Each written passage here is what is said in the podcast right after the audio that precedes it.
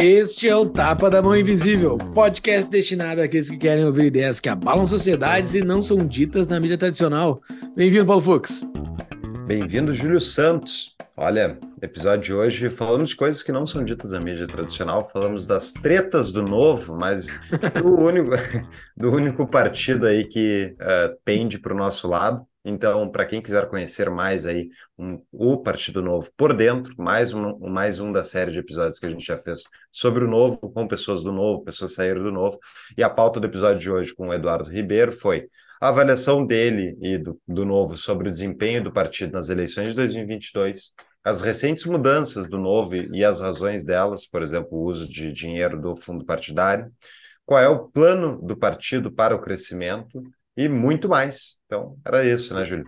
Exatamente, o Eduardo ele é o presidente do Novo, né? Então ele tem uma visão bastante interessante do que tem ocorrido e do que vai ocorrer do futuro do Novo. Ouçam este episódio. Eduardo Ribeiro é formado em farmácia e bioquímica pela Universidade Federal de Santa Catarina, atuou como executivo no setor de saúde. Atualmente presta consultoria para hospitais e clínicas na área de saúde suplementar e empreende no ramo imobiliário.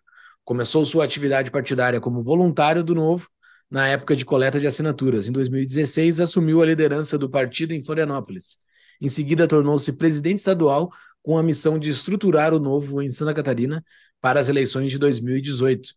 Santa Catarina foi muito bem sucedida, elegendo Gilson Marques e se tornando o estado com maior número proporcional de filiados e, se, e o segundo em números absolutos, o que chancelou a ida de Eduardo Ribeiro para o Diretório Nacional em 2019. Assumiu a presidência do Novo em março de 2020, após a saída do João Amoedo. Falamos bastante também do Amoedo aqui, de tudo que tem ocorrido com o Novo, esse mapeamento geral desse, dessa instituição que a gente tem esse certo carinho, né, Fux?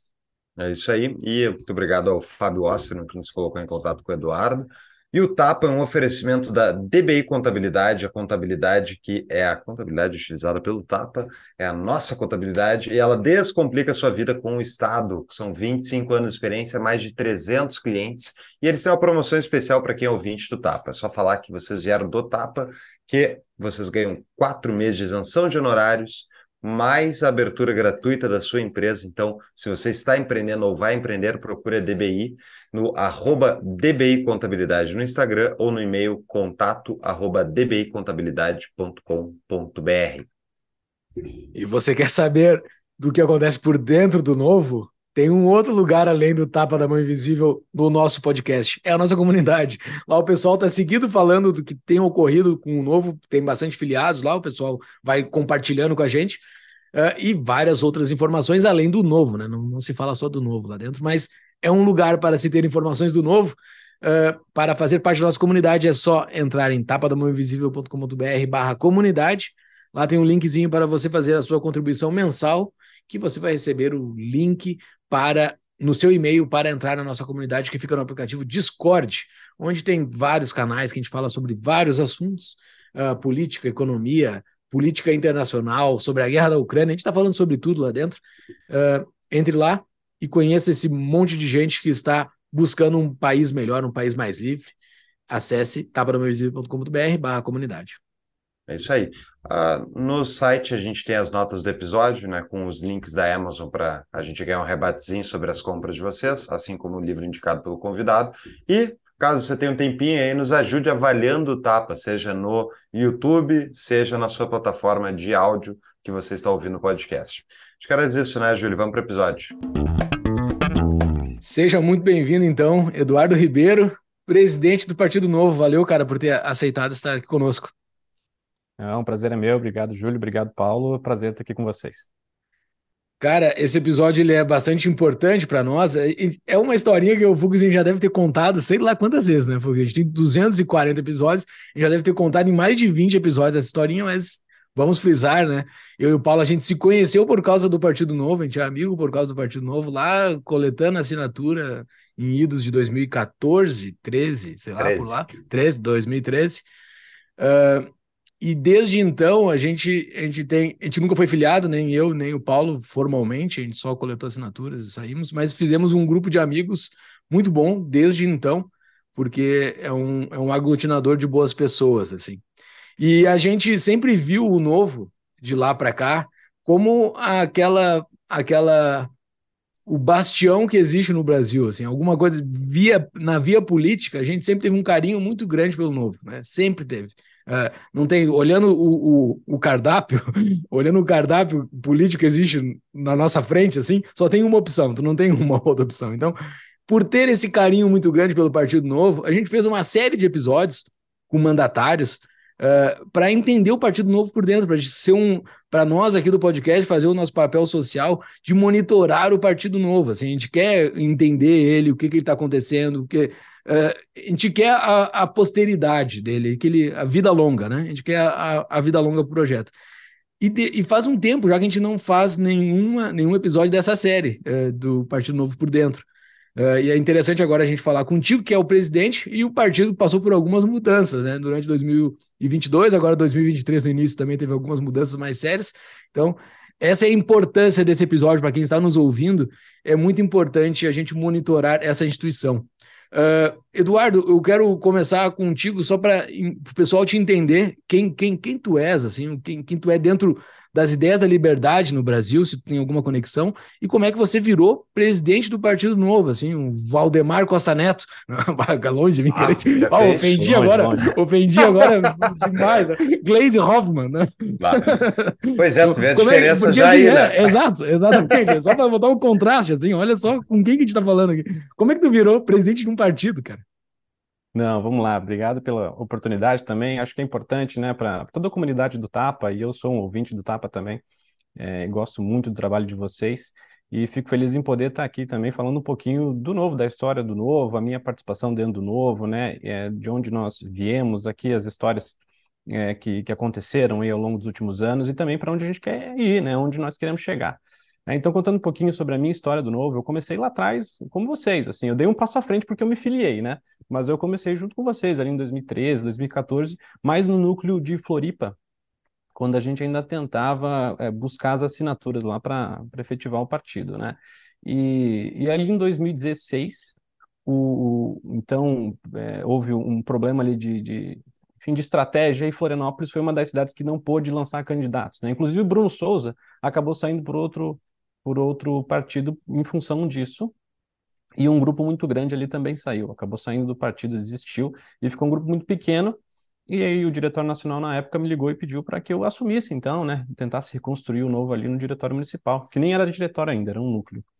E fiz meu trabalho ali à frente do, do, do núcleo, acabamos elegendo o Bruno mesmo por outro partido, depois ele veio para o novo, né? É, e Floripa foi bem, em termos de eventos, filiações, e lá em 2017 aí me chamaram para o encontro é, estadual do Novo, nacional do Novo, ali o grupo de reunião das lideranças, e aí voltei de São Paulo com a missão de montar o partido no Estado, né? Nem havia diretório estadual nem nada disso, mas nós já estávamos estruturando para as eleições de 2018, e eu voltei e fundei o partido no Estado, fui o primeiro presidente estadual, e comecei a rodar o Estado todo, é, atrás de lideranças, construindo as bases, procurando candidatos, foi aí que nós conhecemos o Gilson Marques. A gente nos conheceu, inclusive, por uma reunião de Zoom, né? Porque o pessoal de Pomerode queria levar o partido para lá. E eu falei: olha, nós temos uma estratégia anterior aos municípios, que é a eleição de 2018. Vocês não querem indicar alguém para ser o candidato? Aí ninguém quis, aí depois apareceram com o Gilson. No fim, ele acabou se elegendo deputado federal. A eleição de 2018 novo foi muito bem em Santa Catarina. Nós é, crescemos muito. Hoje, Santa Catarina é proporcionalmente o estado com o maior número de filiados, tem é, vereadores em seis municípios, tem o prefeito da maior cidade, que é Adriano, então acabou sendo uma referência estadual. E com isso, o, o, o Diretório Nacional, à época, me convidou para ir participar da chapa que iria à reeleição, né, com o João Moeda da frente. Isso já era 2019, eu aceitei, é, e nós vencemos a, a eleição, foi por unanimidade ali, acabou que não teve uma chapa concorrente, e nós, é, logo em 2020, ali por março de 2020, o João renuncia, né, opta por sair do partido e se tornar de fato ali um, um, um agente político, né, sem ter as amarras da presidência, para poder também se posicionar. E depois de 10 anos é, à frente do, do novo, ele entendia que havia necessidade de uma renovação. E aí o Diretório Nacional escolheu para que eu é, desse continuidade. Então foi aí de 2013 até 2020, é, quando assumi a presidência. E aí, logo em seguida veio a pandemia e, e aí tudo que a gente já sabe, os problemas do próprio partido, no contexto nacional, Bolsonaro, que, enfim, depois a gente vai falar um pouquinho sobre as eleições, mas foi mais ou menos assim que eu, que eu acabei chegando aí na presidência. E fora do novo, tu fazia o quê? Então, eu sou formado em farmácia e bioquímica pela, pela UFSC, é, e e até durante a faculdade mesmo, nós nunca tínhamos muito contato com centros acadêmicos ou DCE, mas achava um pouco esquisita a turma que, que participava, né? E, e por fim, o nosso grupo, que até a época nem sabíamos exatamente dentro do contexto filosófico, dentro do espectro político que nós nos enquadrávamos, mas entendíamos que não era aquele. E aí nós decidimos montar uma atlética, né, fundamos uma atlética junto com outros cursos, aí começamos a organizar outros eventos, aí ficou que os centros acadêmicos eram mais à esquerda e as atléticas eram mais é, à direita. E aquilo ali me colocou dentro de um de uma perspectiva de que, nossa, é possível, né, você arregimentar pessoas, organizar grupos de pessoas para conseguir, enfim, construir algo, né, ainda que seja não necessariamente profissional ou, ou empreender é, no ramo empresarial de fato, né, mas você pode empreender é, na política ou um movimento qualquer, uma instituição. E eu me formei em farmácia, sempre que gostei de, de genética, né? Fiz todo a formação ali ao longo da, da universidade no laboratório de genética, polimorfismo genético, sou fascinado por isso. Fui trabalhar no Hospital do Câncer, depois me tornei um executivo do setor da saúde, fiquei muito pouco tempo na, na parte operacional de diagnóstico, já fui para o campo executivo. E depois eu saí é, do hospital, montei uma empresa de consultoria e hoje eu trabalho mais com planos de saúde, enfim, saúde complementar como um todo, né? É, e paralelo a isso, sempre depois que conheci o novo, enfim, nunca mais larguei. Hoje eu acho que eu, o novo faz tanto parte da minha vida que às vezes eu esqueço que eu fazia antes do, do próprio partido existir. Teu mandato vai até quando? Meu mandato vai até setembro desse ano. Setembro desse ano. Pretende... Pode se reeleger? É possível mais uma reeleição. E tu tem interesse? Estamos conversando, estamos conversando. Alguns dirigentes pediram para que eu fosse a reeleição, porque o partido acabou de sair de uma, de uma briga, de uma disputa muito longa, muito desgastante, e ninguém está afim de que isso aconteça novamente. E estamos conversando aí com outras lideranças para a constituição de uma chapa e, quem sabe, é, fazer um ciclo de transição para uma instituição de fato. Né? O Novo tem diversos problemas, tenho certeza que a gente vai conversar ao longo do podcast sobre isso, e que acho que precisam ser endereçados. E ao longo desses últimos anos eu, eu tenho plena consciência do que precisa ser feito e onde construir esses apoios para a gente fazer as mudanças que, que o partido precisa. Né? Legal. Mas vamos lá, Eduardo, vamos começar com a tua avaliação. Onde é que tu acha que começaram os conflitos do novo e por quê? Olha, eu acho que, assim, é um pouco é fácil falar agora, né? Mas na época talvez a gente não tivesse tanta essa percepção. Quando o Novo era pequeno, e você é, era basicamente as pessoas atrás de uma página na internet, né? O Novo cresceu muito rápido nas redes sociais, uhum. no Facebook ainda, na época que é, dominava né, o, o, o, mundo da comunicação direta, é, o Novo chegou a ser o maior partido do mundo ocidental, né? A gente só perdia para os partidos da Índia em termos de alcance, seguidores e curtidas. Então ali, quando se tinha um controle absoluto da, da opinião que era o partido, era possível é, escolher o que comentar. Né? E quando você escolhe o que você quer comentar, você não precisa se posicionar em questões que, que é bola dividida. A partir do momento que você passa a ter mandatários, sobretudo né, na esfera nacional, com relevância, eles vão ser demandados por se posicionar. Então, você tem um governador de Minas Gerais, você tem uma bancada de oito deputados federais que tem que votar, a matéria chegou, você tem que votar. E aí começam a aparecer algumas divisões.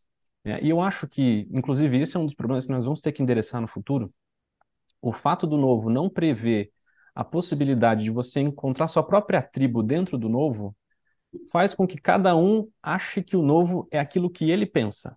Né? E o novo ele tem diretrizes gerais, justamente para tentar ser um grande guarda-chuva ali que é, cabe desde o libertário ao conservador ao liberal clássico e até um social liberal, um social democrata fiscalista, a, a depender de, de, de, alguns preceitos fundamentais que ele, que ele se adeque. Então, é, Só que, como a gente não consegue construir isso com clareza internamente, nunca conseguiu, muitos dos problemas que surgiram no novo é porque, não, peraí, o novo não é isso, né? Mas por quê? Porque a gente não conseguiu organizar internamente. Então, acho que esse foi o principal. Então, a partir do momento que você tem é, mandatários com exposição, com lideranças diferentes, dando opiniões que eventualmente podem entrar em choque, eu acho que começaram ali algumas divergências internas que faltou um pouco de maturidade do próprio partido para saber lidar com elas, né? É, como todo mundo veio de fora da política, 99% dos filiados do Novo nunca sequer tinham filiado, tinham sido filiados a partidos políticos, nunca tinham atuado na política, enfrentaram um, uma situação que, que, que, que, era nova, né? Mas acredito que é, com tudo que passou, a gente tem que olhar para trás e aprender para não cometer os mesmos erros no futuro. E essas, e essas adaptações do novo, né? Muita gente Desculpa, não, não quero discutir ainda elas, eu quero. Tá, tá, vai lá, vai lá. Vamos, vamos mapear ali. Vamos estressar o início, vamos estressar. Não, é, não, é para até entender, enfim, esses pontos que tu comentou, uh, Eduardo, eu concordo, enfim, acho que tem uma dificuldade de posicionamento, mas vamos lá, para deixar claro para todo mundo, quais, eu até abri aqui a página de novo, quais são os valores, os principais, as principais diretrizes do partido. Então... É, o primeiro deles é, é a liberdade com responsabilidade, né? O, a visão de longo prazo, é, o indivíduo como agente de mudanças, o indivíduo como único gerador de riqueza, todos são iguais perante a lei, enfim, é, preceitos gerais, valores é, genéricos, nos quais eu entendo, eu pessoalmente entendo, que cabe muita gente, de espectros uhum. políticos diferentes, no campo da direita liberal, da direita conservadora. Né? É, talvez por uma falta de amadurecimento lá atrás ou de orientação, nós não conseguimos passar isso em essência para as bases. Então, cada núcleo foi sendo criado com uma postura diferente, ou melhor, com prioridades diferentes. Uhum. Né? O Porto Alegre, por exemplo, foi a cidade que mais é, teve resistência, por exemplo, ao uso do fundo partidário, dos rendimentos do fundo partidário. Boa parte da resistência foi Porto Alegre e Niterói, né, onde tinham lideranças que, de fato, colocavam isso como uma prioridade absoluta do partido e que aquilo uhum. seria um valor imutável que não poderia ser mexido. É, em outras cidades, nem tanto. É, então, eu acho que talvez, e nós já estamos trabalhando nisso, falte para o novo um grande planejamento estratégico, né? Que coloque lá com muita clareza qual que é a nossa missão, né? Qual que é a nossa visão e quais de fato são os nossos valores para fora, o que, que a gente vai defender para fora, onde que nós vamos correr quando nós tivermos que votar um projeto, quando nós tivermos que assinar um projeto de lei, né? E quando nós vamos uh, implementar uma política pública. E isso talvez ainda não esteja é, necessariamente concretizado e claro para todo mundo no partido.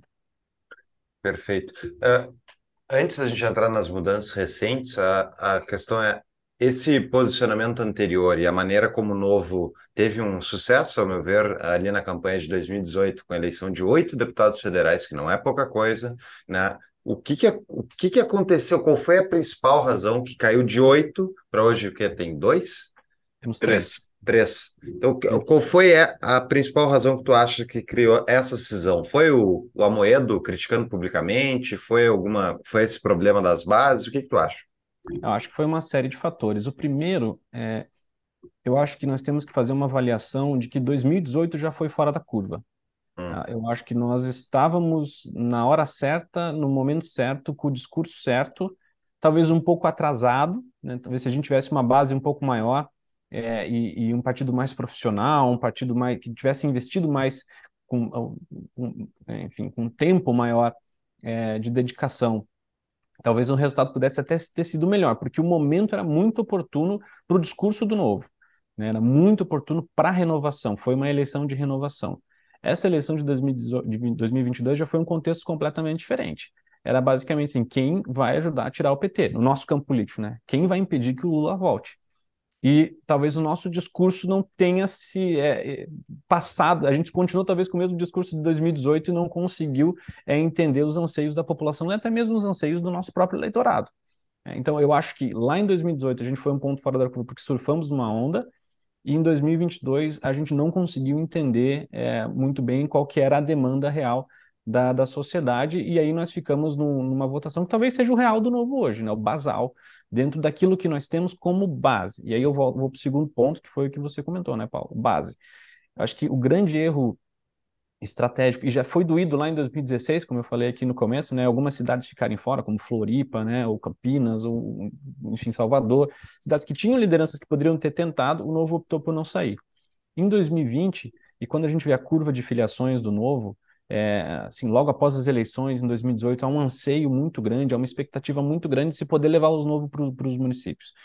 E acho, acredito eu, entendo que foi uma estratégia errada, é, foi uma comunicação errada, que fez com que muitas pessoas criassem a expectativa de levar o novo para o seu município. Né? Ah, tem uma meta para bater, tem que ter 150 afiliados, tem que achar candidato, tem que captar tanto e tal. E as pessoas foram, muitas cidades bateram essa meta, e por uma comunicação é, talvez ineficiente do próprio partido, é, não se concretizou.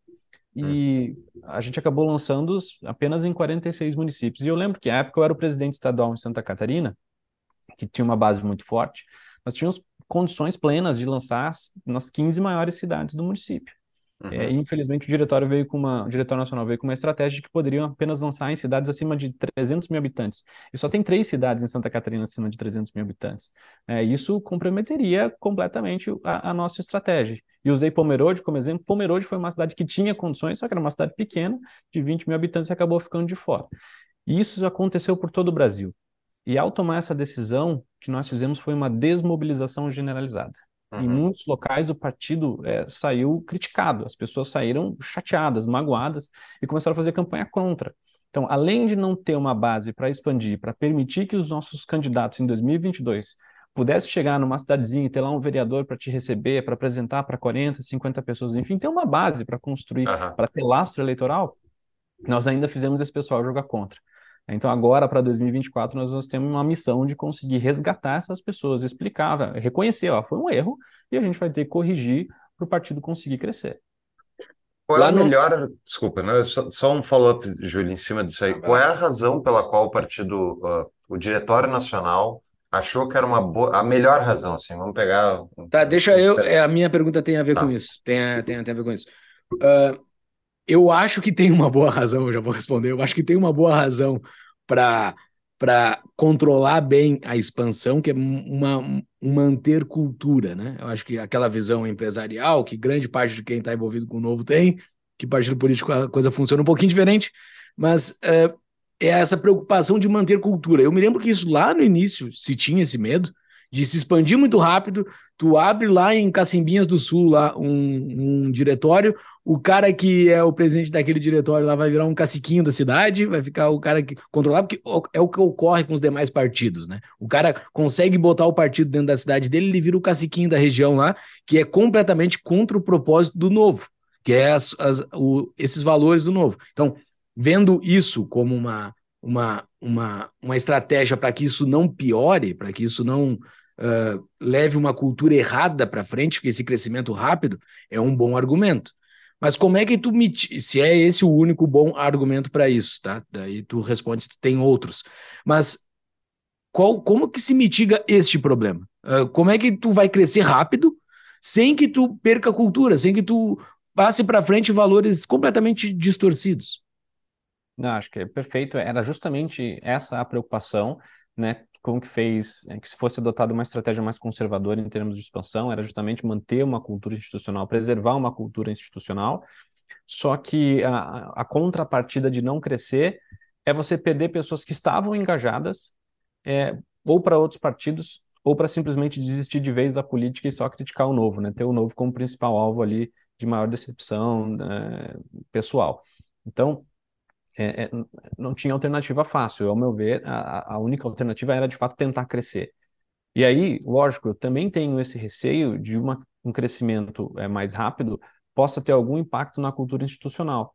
Mas aí eu acho que nós temos que criar é, modelos de ou incentivos ou modelos de controle que permitam com que nós, mesmo errando, consigamos é, consertar logo em seguida. Né? Vamos dar como exemplo aqui é, em 2016, nós elegemos quatro vereadores. Desses quatro vereadores, dois já saíram do partido. Né? Um acabou é, comprando uma briga com o próprio partido logo dois anos depois, porque quis sair para deputado federal, judicializou e acabou saindo depois, foi para outra agremiação, e a outra foi expulsa porque se envolveu numa situação muito chata na Câmara Municipal. Então, dos quatro primeiros, 50% já, já em algum momento é, decepcionou aquilo que nós havíamos tido como preceito para o partido. Né? É, então, assim, nós vamos errar. Mas os outros dois foi uma certeira também, né? Tem que ver o lado certeira. bom também. Os outros dois. Exato. Um é deputado estadual e o outro é vice-governador? É isso? Vice-governador, né? E são os nomes? excelentes do, do novo. Camozato e o Matheus Simões. Camozato e Matheus Simões. Mas, mesmo assim, 50% da nossa primeira leva nos decepcionou. É, então, eu, agora, o que, que fez o partido conseguir manter a, a, sua cultura institucional, mesmo errando, entre aspas, em 50% da sua primeira nominata?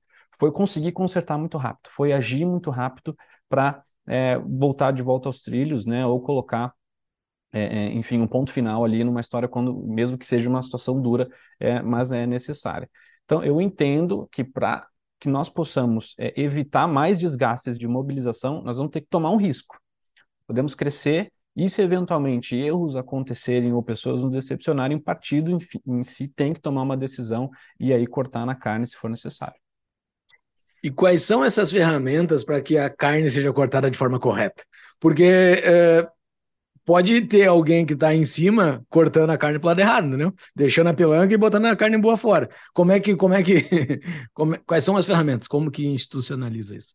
Não, acho que primeiro é um estatuto muito forte, né, e um comitê de ética é, composto por pessoas que têm um histórico do novo, não só o comitê de ética, mas as lideranças que vão julgar recursos, né, e aqui eu digo, tem duas questões, né? a primeira parte de direcionamento, então você ter dirigentes estaduais que têm um histórico no partido, estejam aculturados no partido, tenham a essência do novo, para conseguir direcionar as ações dos nossos deputados, né, o, o enfim, vereadores que venham a, a, chegar no partido por agora, que não tenham é, começado lá conosco, lá atrás, né, que venham, ou até mesmo de outros partidos, como é o caso, né, mas poder se adequar às nossas regras e à nossa cadeia de incentivos.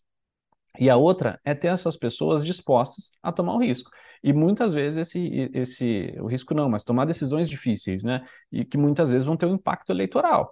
É, eu acho que, apesar das mudanças que nós fizemos, e vamos falar um pouquinho a respeito de, enfim, do fundo partidário e tudo mais, eu acho que tem uma coisa que o novo não pode abrir mão de jeito nenhum, que é que tem uma linha que a gente não cruza.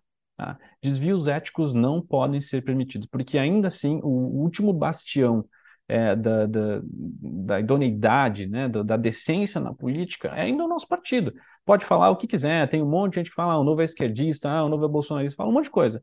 Mas não conseguem pegar um caso de corrupção, de rachadinha ou de qualquer coisa que o partido tenha passado a mão ou que tenha, é, enfim, promovido de qualquer maneira. Tem uma linha que nós não cruzamos. Eu acho que essa é a essência do partido, porque no fim de tudo é a decência para a política, né? É trazer gente boa. Porque se nós não tivermos uma instituição que dê conforto para as pessoas que estão fora da política, aí vão ser sempre os mesmos. Vão ser sempre os mesmos políticos. O que nós queremos enquanto plataforma, e vocês sabem muito bem, foi isso que a gente tentou vender lá atrás e continuamos vendendo, é criar uma instituição para pessoas de fora da política possam participar. A maioria dos políticos não está na política, está fora. E nós temos que trazer para dentro, só que eles precisam ter uma instituição que lhes dê conforto para isso. Uma pausa para um rápido anúncio.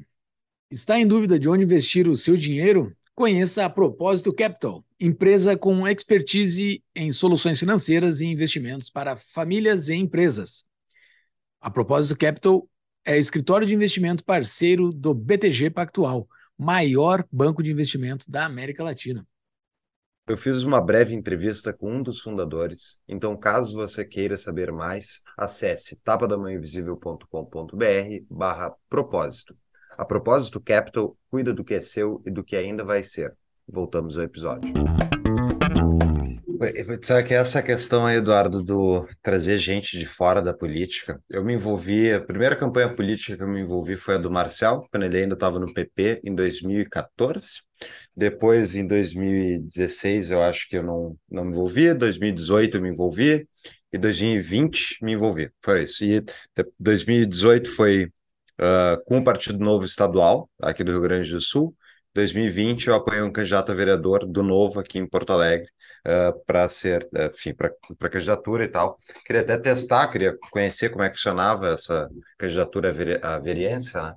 Uh, e uh, depois de vários anos aí vendo candidatos do Novo, falando com muitos deles e convivendo com filiados, né? tenho apreço pelo partido, pelas ideias que o partido representa, eu fiquei muito pé atrás com essa ideia do trazer gente fora da política. Tipo, eu concordo, o ideal é a gente não quer contar com esses bandos de bandido que estão aí nos outros partidos, não é? Vamos trazer gente do, sei lá, do, do PP para dentro do novo, que isso vai ser a solução, óbvio que não.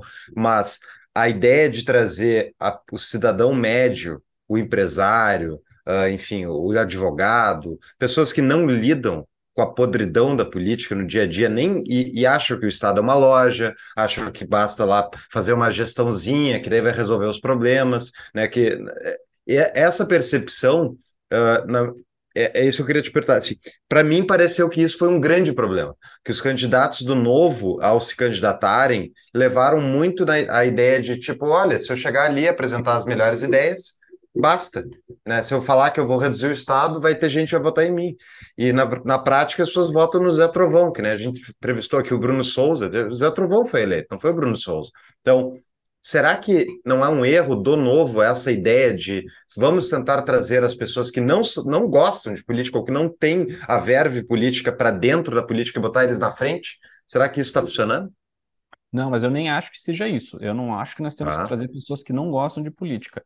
Eu acho que nós temos que trazer pessoas que gostam de política e que são políticos em sua essência, têm vocação para isso, mas nunca tiveram coragem de entrar, não porque os políticos dos outros partidos estão lá, assim, dividindo espaço com eles numa Câmara, mas é porque o seu colega de partido seria um bandido. Então, eu, eu entendo que se nós criarmos essa instituição, consolidarmos essa instituição e essa segurança para que essas pessoas que tenham vocação, porque às vezes você faz política na família, você faz política na empresa, você tem situações que você precisa do, de características de um bom político para conseguir resolver. Não é só a planilha de Excel, né? Você precisa atuar como de fato um político. Se nós conseguirmos trazer essas pessoas, eu acho que a gente já ganha muito em qualidade. Vai ter um político suíço que fala que é, as características que fazem um bom político não necessariamente são as mesmas características de um bom candidato. Eu acho que talvez esse seja o grande problema nosso. Né? Nós não é, entendemos, isso não é um problema do novo, não é um problema do Brasil. É, eu estudei na Naumann, fui para a Alemanha, conversei com políticos liberais do mundo inteiro e é o mesmo problema. Nós não conseguimos tocar o coração das pessoas. A nossa narrativa não consegue tocar o coração das pessoas, porque é contraintuitivo e irracional. É, como que a gente transforma o que nós defendemos ou pincelamos apenas aquilo que é absolutamente essencial para passar uma mensagem e conseguir é, transformar isso numa mensagem que seja palatável, que seja é, que, que, gere valor para que essa pessoa vá lá uma mensagem é, que, que ela consiga concordar, que ela consiga aceitar para votar na gente. Esse é o grande pulo do gato. E até hoje a gente não conseguiu. Vocês sabem qual é a dificuldade de passar nossas ideias é, para frente sem cair no populismo. Porque se a gente é cair difícil. no populismo, nós vamos cair nas mesmas amarras de sempre. Então é um trabalho de longo prazo, não tem jeito. O que, que é esse populismo que tu classifica assim? Como é que tu classifica o populismo? Ah, acho que é, são várias classificações aí, né? Mas eu entendo que seria o discurso raso ah. é, e, e a mentira em essência, né? Ou, ou as meias verdades, né? as meias verdades com segundas intenções. Eu acho que o populismo seria basicamente isso. Né? Você omitir é, eu acho que não tem problema você falar a verdade para a população conforme o tom que você usa, a forma com que você fala. Uhum. Né? Agora, quando você descama para o populismo, você omite certas coisas, e principalmente, que é, enfim, é clássico no Brasil, quem está no poder acaba desbancando para o populismo fiscal, daí não tem salvação, né? Então, é, de novo, eu acho que não tem muita alternativa, nós não vamos conseguir fazer um grande salto, é, talvez 2018 tenha sido uma oportunidade. Infelizmente, a nossa liderança não era mais adequada para isso, né? Com o Jair Bolsonaro e tudo que aconteceu depois. A nossa liderança, eu digo, é que venceu a eleição naquele momento uhum. e aqui em todos nós é, depositamos aí alguma, é, algum crédito inicial né, para que pudesse, enfim, ser o fiador de reformas importantes. Não funcionou e entregou de bandeja o, o país de volta para o PT. Não sei se nós vamos ter uma chance é, uma janela tão, tão, é, tão oportuna como foi 2018. Então, a alternativa que nós temos para quem quer ficar no Brasil, para quem ainda quer salvar isso aqui, é, é trabalho de base e longo prazo. Boa. É, sobre o Bolsonaro, vamos, vamos falar de, desse nomezinho aí que, olha, eu vou dizer, nos últimos anos, o Tapa começou na mesma época que ele estava ganhando a eleição, tal, enfim, estava indo para o segundo turno, o Tapa começou. E teve um período ali, foi em 2000 Nós começamos e... no período Temer, começamos no período Verdade, Temer. presidente. uh, teve um período que foi boa parte do, do mandato do Bolsonaro, que era tudo era insuportável falar de política. Política já é uma coisa que já me irrita muito, mas tipo, é, falar do governo federal era mais irritante, porque era tudo um, era tudo binário. É tudo em relação ao Bolsonaro. Bolsonaro isso, Bolsonaro aquilo. Tu tá de um lado, tu tá do outro quando, na minha opinião, Bolsonaro, segundo turno, eu votei por exclusão, porque o radar não é opção, o PT não é opção, ponto. Então, se pronto, é, é, não é por nenhum apreço ou de acreditar que ele ia fazer qualquer coisa, tanto que o primeiro episódio que já valeu político, eu descasquei, eu falei que o governo ia ser um fracasso e tal, foi melhor do que eu imaginava, é por isso que eu terminei mais feliz do que eu entrei no, no início do mandato dele, porque eu achava que ia ser uma catástrofe, foi melhor do que eu imaginava, ainda assim foi ruim. Agora é, uh, no novo, vocês enfrentaram diretamente isso, a partir especialmente das críticas do Amoedo em relação à bancada uh, liberal, bancada do novo que tinha lá no, no Congresso Federal com oito mandatários.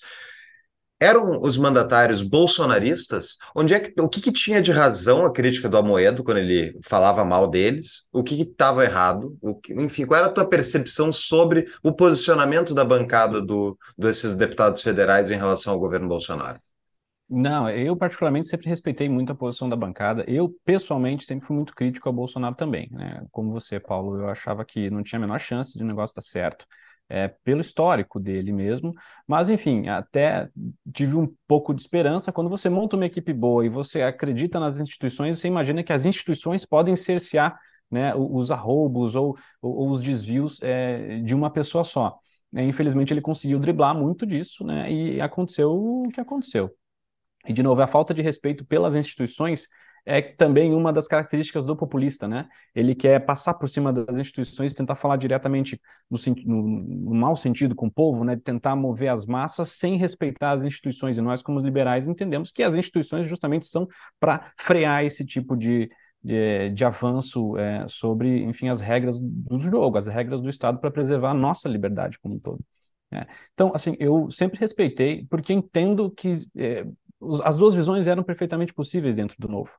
É, você pode entender que, não, se a gente enfraquecer um governo agora, é, a chance do, do, PT voltar é maior, né, e tem quem achasse que não, nós precisamos resolver essa questão agora, porque senão o PT vai voltar. É, e, inclusive, boa parte do partido defendeu o impeachment. Talvez se o Mourão fosse o presidente, talvez ele tivesse conseguido uma reeleição com muito mais facilidade é, e teria um nome mais fácil de vender e a gente teria vencido o Lula. É, é, é uma teoria, mas agora já passou, não tem muito o que fazer. O que eu acho que uh, o João Moedo errou, é, e já falei isso publicamente, é não tem o menor problema em você ser crítico ao Bolsonaro, era legítimo naquele momento. Talvez o tom não tivesse agradado boa parte do nosso eleitorado. Eu acho que perde a mão quando você passa a criticar o próprio partido, os, os mandatários e as suas lideranças. Que aí você perde é, o, o, apoio, a legitimidade que teria dentro, inclusive para convencer no futuro um, um, movimento maior. Acho que aí foi o grande erro e o começo da crise que nós vivemos do partido. Sobre essa crise, a gente vai falar sobre ela, mas tem um ponto anterior, voltando para o início do partido e as bases uh, institucionais dele. Uma das coisas que era falada muito lá no início é que o partido teria uma força, dirigentes do partido, teria uma força X sobre os mandatários, para poder comandar eles, os discursos, para que, que tenha aquela institucionalização da cultura que a gente conversou na outra, na outra pergunta. Né? Uh, esse, essa, essa ação do Amoedo, embora errada ou não, era uma ação do partido agindo conforme as suas, as suas teses, conforme a sua institucionalidade ali. Ele poderia fazer aquilo sobre os seus mandatários. Ele tem poder para fazer isso. Uh, a tese dele, ao meu ver, também eu acho que está errada. Não, não, tinha, não tinha que ficar naquele, naquela oposição psicótica do Bolsonaro a tudo. Bolsonaro respira, eu odeio quem respira. Não, não é isso. Mas ele estava exercendo a sua função. O partido tem essa função ainda, segue essa diretriz inicial dele ter essa força suficiente em cima dos mandatários. O erro foi somente de comunicação mesmo, foi de estratégia política, porque o partido está vendo uma estratégia completamente diferente dos, dos, seus, dos seus mandatários. É, a minha leitura né, de governança e estatutária do partido não é necessariamente essa. Ah, tá, boa. Até... Não, talvez eu estou interpretando é. errado. não, não, não. É, mas eu, eu entendo que tem pessoas que vendem essa ideia. Okay. Eu não é o que eu leio do estatuto, não é o que eu aprendi dentro do novo, não é o que eu sempre defendi. que é, são coisas separadas. Você tem o um mandatário e você tem o um dirigente. Não necessariamente um precisa estar sobre o outro. O, o, o grande objetivo da divisão de governança aqui é que os incentivos não se, os incentivos políticos, às vezes de curto prazo, e não estou falando que são incentivos ruins, mas incentivos de curto prazo de um mandato não se sobrepõem numa estratégia de mais longo prazo do partido. Por exemplo, um mandatário votar numa própria convenção, que deputado estadual, em que ele vota contra alguém que pode tirar voto dele, ou com quem ele não goste e tudo mais. Então, há essa separação. De, é, é, como, um, vamos lá, o, o cartola e o jogador de futebol. Tá? mal ou bem comparando. Você tem os dirigentes do clube, que estão lá, são conselheiros, têm uma visão de longo prazo. Você tem os mandatários, você tem os jogadores, né? Que é quem tem o Instagram bombando, que é quem consegue se comunicar maior, enfim, quem tem. É famoso. Quem traz torcida, quem traz torcida. Que traz torcida e que faz gol, né? Faz gol. É o cara que ganha o jogo. É, são absolutamente essenciais. É, é, como você mantém um equilíbrio para que os incentivos de curto prazo não se sobreponham nos incentivos de longo prazo da, da instituição. E é só, é, é, essa forma que eu vejo. Eu não acredito que o partido tenha que invadir para cima dos mandatos. Eu acredito que tenha que ter é, necessariamente uma linha né, que não se cruza. É, e aí sim, como eu disse, nós de, dentro de uma estratégia de crescimento, vale a pena arriscar crescer um pouco mais? E quem se desviar, seja por condutas éticas, ou seja por questões de posicionamento mesmo, de visão de mundo, de mudar sua visão de mundo que não se enquadre mais dentro do novo, pedir para sair, né? Ou, ou, enfim, tomar alguma decisão nesse sentido. O daí, tu, teu diretório original é Santa Catarina, né? e Santa Catarina, se tu abrir no Twitter, e ver opiniões sobre Santa Catarina, tu vê que tem muitas, muita gente no Brasil da esquerda que acredita que é composto de um estado composto de pessoas fascistas, né? Afinal, o estado que mais votou no Bolsonaro coisas do tipo. Uh, tu acredita, Eduardo, que o novo tem algo a acrescentar, ou não acrescentar, mas tem algo a conversar e tentar trazer para dentro do partido pessoas que têm uma visão de mundo mais à esquerda, mais coletivista, menos baseada em direitos de propriedade, esse tipo de coisa? Não, eu acho que sim. É, mas, de novo, é como que a gente ajusta esse discurso para que a pessoa é, consiga é, se sentir confortável para sentar com você e conversar. É, e, eu costumo dizer que o pior jeito de convencer alguém é tentando. É, porque é, a pessoa, o, maior mal da humanidade é o orgulho, né? A gente não quer ser convencido. Principalmente depois, hoje em dia, que você lê um tweet e você acha que você tem opinião formada sobre aquilo e você se blinda e, e, você quer pertencer a um grupo, a sociedade está muito tribal, né? enfim, já, inúmeras situações que, que, que, isso foi perceptível, e, e o que dificulta o, o diálogo né, minimamente é, aceitável, né, é, civilizado. Eu acho que sim, mas isso vai. De, é, eu entendo que isso é pelo exemplo, tá, Paulo? É, acho que vai demorar. Nós vamos precisar de alguns mandatos para conseguir é, cons passar essa mensagem. Mas eu vou dar alguns exemplos. É, nós temos hoje a prefeitura de Joinville, que é a quarta maior cidade do Sul e, e sim, maior, maior cidade de Santa Catarina, né? Com Adriano Silva. É, nós fizemos um evento para o Felipe Dávila lá, é, durante a campanha, e, enfim, era para os partidários do partido, né? Os membros ali, é, enfim, dirigentes, filiados, levarem suas famílias e conhecer. Quando a gente chegou lá, tinha muita gente, muitos funcionários da prefeitura não comissionados, servidores da prefeitura mesmo que estavam lá.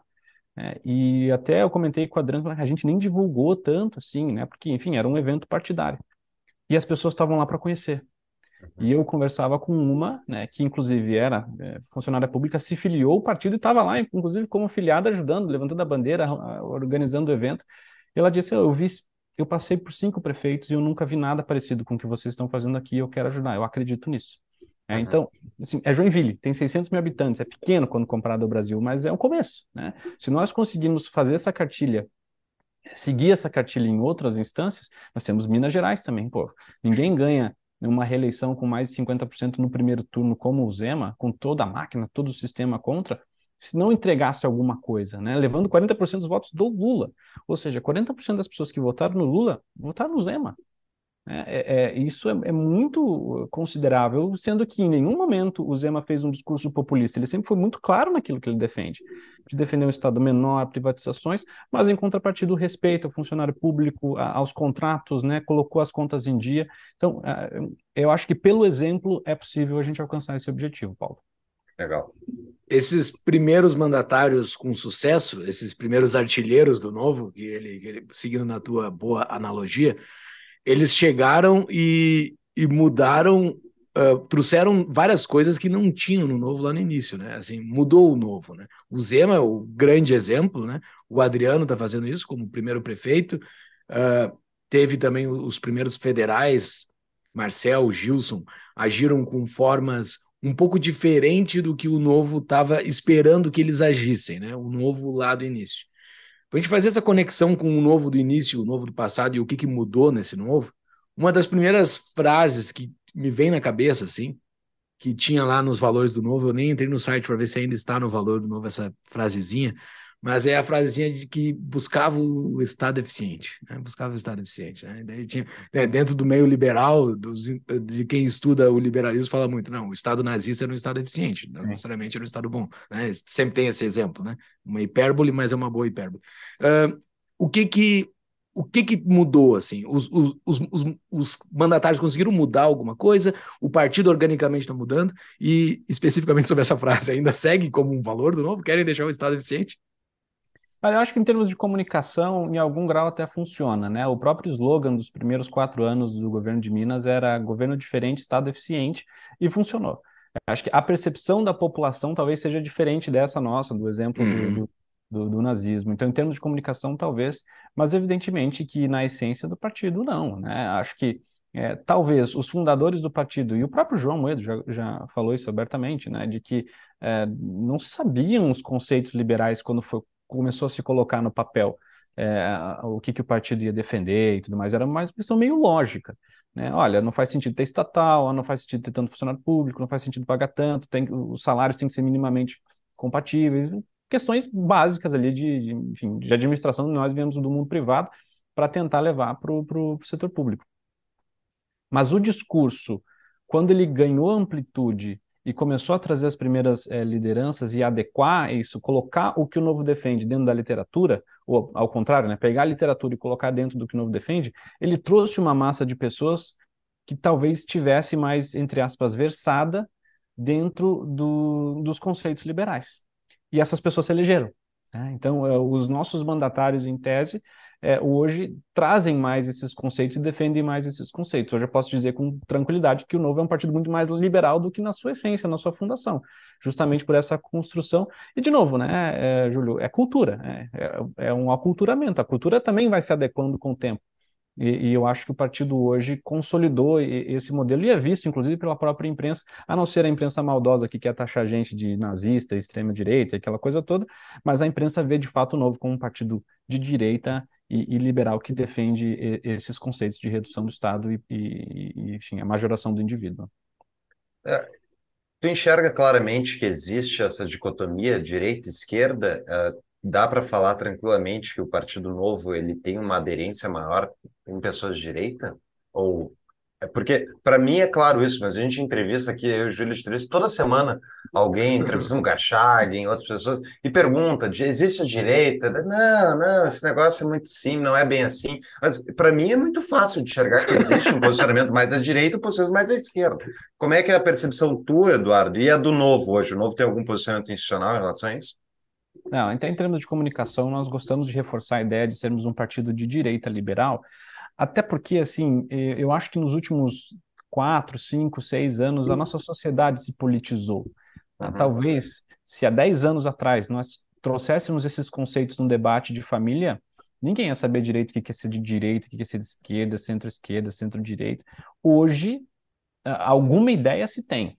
É, talvez uma ideia, o errônea de novo também, né? É, é aquela velha história, é, é estojo ou é penal, é biscoito ou é bolacha, né? Você fala direita, para mim tem uma interpretação, só que mais ou menos que caminha para um mesmo lado, né? Onde você consegue se sentir mais confortável. Então, eu acho que sim, sabe? Lógico que é um conceito muito reduzido e que, infelizmente, às vezes te coloca do lado de alguém que você não quer estar, tá, né? Que uhum. na nossa concepção está muito distante daquilo que nós, nós defendemos.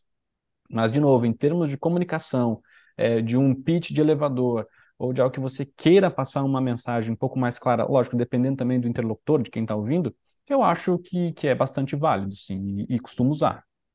Beleza. Pegando eu... uma analogia, vai lá. Eu queria, eu queria agora explorar as diferenças, o que, que mudou recentemente, Júlio. Não sei se tu tá, quer Só deixa eu pegar mais uma analogia para entender esse novo de hoje uh, de 2023, março de 2023, o, o que, que é essa instituição ao fim da eleição de 2022, aquele balde de água fria que, que, que foi tomado assim uh, da conquista da esquerda, da reconquista da esquerda, da perda do novo, de, de algumas posições. Uh, se falou, algumas, algumas pessoas falaram bastante sobre a estratégia do PSOL, tá? Vamos manter as, as, as devidas proporções aqui, mas a estratégia do PSOL, que é um partido de nicho dentro da esquerda, uh, bastante radical dentro da, da defesa das coisas que ele defende, ele é contra o PT em várias coisas, lá dentro da esquerda eles, eles se, se brigam, eles se matam lá, mas publicamente ele se abraçou no PT, vamos junto, vamos junto e vamos tocar, porque a gente é desse lado e não é daquele, né? Daí depois a gente briga. Eles se abraçaram, eles tinham, eles tinham um parceiro mais forte que eles viram que valia a pena se abraçar. Uh, existe uma possibilidade do novo ser tipo o PSOL da direita? Porque o novo não é a grande direita. E provavelmente não vai ser dentro das próximas. Da, dentro da próxima década, provavelmente não seja, né? Porque o crescimento ele é, ele é devagar, né? Mas existe essa direita no Brasil que é muito maior do que o novo.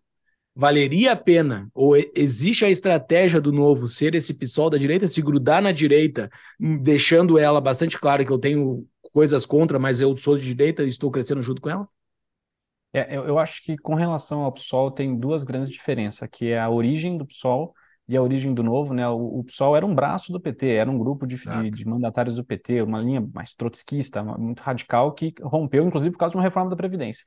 Então, ele já tem uma origem partidária é, do, que, que veio um apêndice do PT que, que formou seu próprio partido. Publicamente foi a reforma da Previdência. Publicamente foi a reforma da é, Previdência. É, eu exato. acho que eles não ganharam mensalão. Eu acho que eles ficaram bravos porque eles não estavam no, no, no rolo do mensalão. Aí a minha tese, eu não, eu não tenho provas, eu não tenho provas, quem quiser, eu não tenho provas. Eu só estou dizendo que é a minha tese. E, e, a visão de futuro, eu não sei se o, o, pessoal tem uma visão de futuro de ser um partido grande mesmo, ou se de fato quer é, estar confortável com, com, com esse modelo. É, e o novo, ele nasceu do movimento da sociedade civil, né? De novo, não tinha nenhum político na fundação do novo, ele foi completamente é, é, fora, dentro da árvore genealógica dos partidos, ele surgiu. É, e, e quando você conversa com as pessoas, o entendimento generalizado do novo é que ninguém quer ser um partido pequeno. Ninguém quer ser um partido de nicho. Pelo menos assim, 95% no mínimo das pessoas com quem eu falo dentro do novo querem ser um partido grande. Ok, para nós sermos um partido grande, nós vamos precisar ser tolerantes. Não dá para ter um discurso é, xiita, não dá para ter um discurso radical, como tem o PSOL, é, e uma pauta quase que única, identitária, né, e, e tenta embarcar só aquele discurso, se nós quisermos ser um partido grande. Nós vamos precisar ser um grande guarda-chuva. E aqui eu já vou tomar uma licença para entrar um pouquinho no, no, no vai tema lá, vai lá, vai lá. as mudanças para o que a gente quer fazer. Eu acho que essa é uma mudança essencial para o novo. E aí eu vou pegar o benchmark do PT. O PT surgiu de movimentos sindicais, de movimentos é, sociais, e eles preservaram uma certa é, identidade interna, que são as tendências do PT. Né? O PT tem tendências internas que permitem que eles é, possam, enfim, fazer as suas discussões internas, mas quando entra em campo, né, todo mundo é PT. Isso permitiu com que eles fossem grandes. Lógico, diante de vários outros contextos, quatro eleições do Lula, uma grande liderança nacional, tal, fez com que eles pudessem crescer rápido, mas a essência era essa, olha, dentro do partido tem um certo grau de democracia e tem diferentes visões de mundo que são perfeitamente compatíveis dentro de um campo de esquerda, do maior partido de esquerda do Brasil é, eu entendo que nós do Novo podemos é, não necessariamente copiar é, o que o, o, PT fez em termos de estudo de governança, mas é, assim como outros partidos da Europa fazem muito bem, o próprio Partido Republicano tem isso muito bem, lógico, um contexto diferente lá, porque é, é basicamente bipartidário, ou você faz parte ou você não consegue nem sequer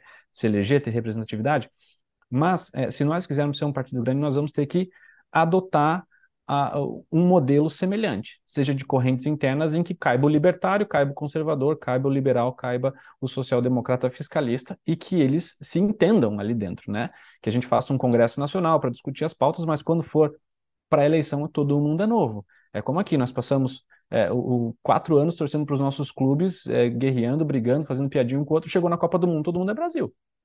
Acho que é um pouco é, disso, desse tipo de, de, de, conceito que nós precisamos levar para o partido crescer. E tem um outro contexto que está no horizonte e precisa ser visto, é que o Brasil está caminhando para uma redução drástica no número de partidos. seja pela cláusula de barreira, seja pelo modelo de federações e, e, e fusões. Está, está caminhando para sair uma fusão entre o União Brasil e o PP, que no futuro pode ser até uma fusão, esses são partidos grandes que vão é, é, se afunilando é, em menores. Então, é possível que num futuro próximo, um horizonte de 10, 12, 16 anos, nós tenhamos 5, 6, 7 partidos no Brasil. É, e nós precisamos ser um deles. Para ser um deles, nós vamos precisar crescer. E para crescer, nós temos que ter uma tolerância interna maior para conseguir abarcar pessoas é, com diferentes matizes ali ideológicas dentro do campo da direita. Bem, e Boa. o que, que, dessas mudanças foram feitas agora? Quais são? O que, que de fato mudou recentemente aí que deu todo o bafafá? Tá, perfeito. Nós fizemos uma convenção nacional no dia 28 de, de fevereiro, é, basicamente para, em sua essência, aprovar um orçamento. Algo que acredito nenhum outro partido faça, né? Aprovar um orçamento já é um grande passo em termos de governança. Você chama a convenção nacional e propõe, ó, nós queremos gastar isso aqui para chegar aqui. É, e, e para garantir a execução desse orçamento, desse orçamento, dado que desde junho de 2019, lá atrás, é, depois é, do, do, da decisão de não abrir é, muitos municípios, o Novo vem tendo uma queda vertiginosa de filiações, né, que agora estancou, né, acho que nós chegamos no nosso basal, o Novo tem 30 mil filiados, 30, 31 mil filiados, e nós conseguimos manter esse, esse nosso padrão, mas a gente já chegou a ter 40 mil, né? Então houve uma, uma queda eh, vertiginosa de 2019 para cá, muito em função dessa estratégia, e lógico, com outros problemas é, referentes ao partido. Então a nossa arrecadação também diminuiu. E nós entendemos, de, de, tudo que foi exposto aqui a respeito da necessidade de crescer para você manter o partido vivo é, e construir bases para as próximas eleições, nós aprovamos um orçamento grande é, de 14,5 milhões de reais para que nós pudéssemos, é, de fato, estar em 300, 400, 500 municípios e ter as bases necessárias para uma eleição é, que a gente consiga bater a cláusula de barreira em 2026 e o partido voltar a crescer. É, para garantir a execução desse orçamento dentro, é, é, dado que a gente não tem mais tanta arrecadação privada, foi aprovada então uma mudança de visão de se usar os rendimentos do fundo partidário. Hoje nós temos acumulado no, no partido 100 milhões, 106 milhões de reais de fundo partidário, né, que dão um rendimento considerável, e só esse rendimento seria possível a gente aumentar em quatro vezes a estrutura do partido hoje, né, só para se ter uma, uma ideia do, do, do, do, potencial de crescimento que isso nos dá. Tá, mas por que que uh, usou isso agora? Por que que o Novo sempre defendeu isso e agora vai usar? Foi, foi, foram muitas reflexões, né? Acho que desde a eleição de 2022 ali, que foi aquele balde de geografia, como o Júlio falou, é, o, a gente começou a refletir, assim, pô, será que de fato tem chance, né? Não só o, o fundo eleitoral é, é, que, que foi gasto ali na eleição em si, mas os dois anos anteriores, sabe? É, os partidos são profissionalizados, eles têm dirigentes remunerados, eles vivem disso, ficam fazendo reuniões, trazendo pessoas, convencendo lideranças a entrar nos seus partidos e nós, no nosso modelo voluntário, com poucos recursos para fazer um evento sequer, não conseguimos competir, não conseguimos levar a mensagem para frente, né? Ficou muito baseado no voluntariado e, enfim, nas doações próprias. E, e chegou a ter um outro problema, é, Júlio e Paulo, que foi o fato de quando você tem muito, quando você não tinha dinheiro, as pessoas ajudavam e doavam porque o partido é, podia, enfim, precisava de você. A partir do momento que você tem 100 milhões de reais na conta, muitos doadores nossos falam: Nossa, eu gosto muito de vocês, gosto muito de você, Eduardo, tal, mas vocês têm que usar esse dinheiro, não tem condições. Então, é, a visão de fora a respeito do fundo partidário não é a mesma de uma visão quase que dogmática que nós tínhamos dentro do partido. Né? E, e a outra razão, até por uma questão de eu acho que o princípio sempre foi o respeito ao dinheiro público, nunca foi necessariamente o uso ou não do fundo partidário, mas o respeito ao dinheiro público, esse sempre foi o, o preceito, né? Nós somos contra, achamos que cria uma distorção grande. Né? Agora, né, o subsídio é tão grande para os outros partidos que a competitividade fica assim, praticamente comprometida. Então, essa foi uma das principais razões aí que levaram a essa mudança de entendimento para que a gente pudesse crescer né, e também permitir que o partido seja viável aí ao longo dos próximos anos. Uma pausa para um rápido anúncio. Está com medo do que pode acontecer no Brasil? Nada como um plano B, correto? Caso você esteja pensando em residir em outro país com nacionalidade europeia ou aplicar para um visto, use o serviço da Emigrarme, empresa especializada em direito internacional que oferece suporte completo ao imigrante.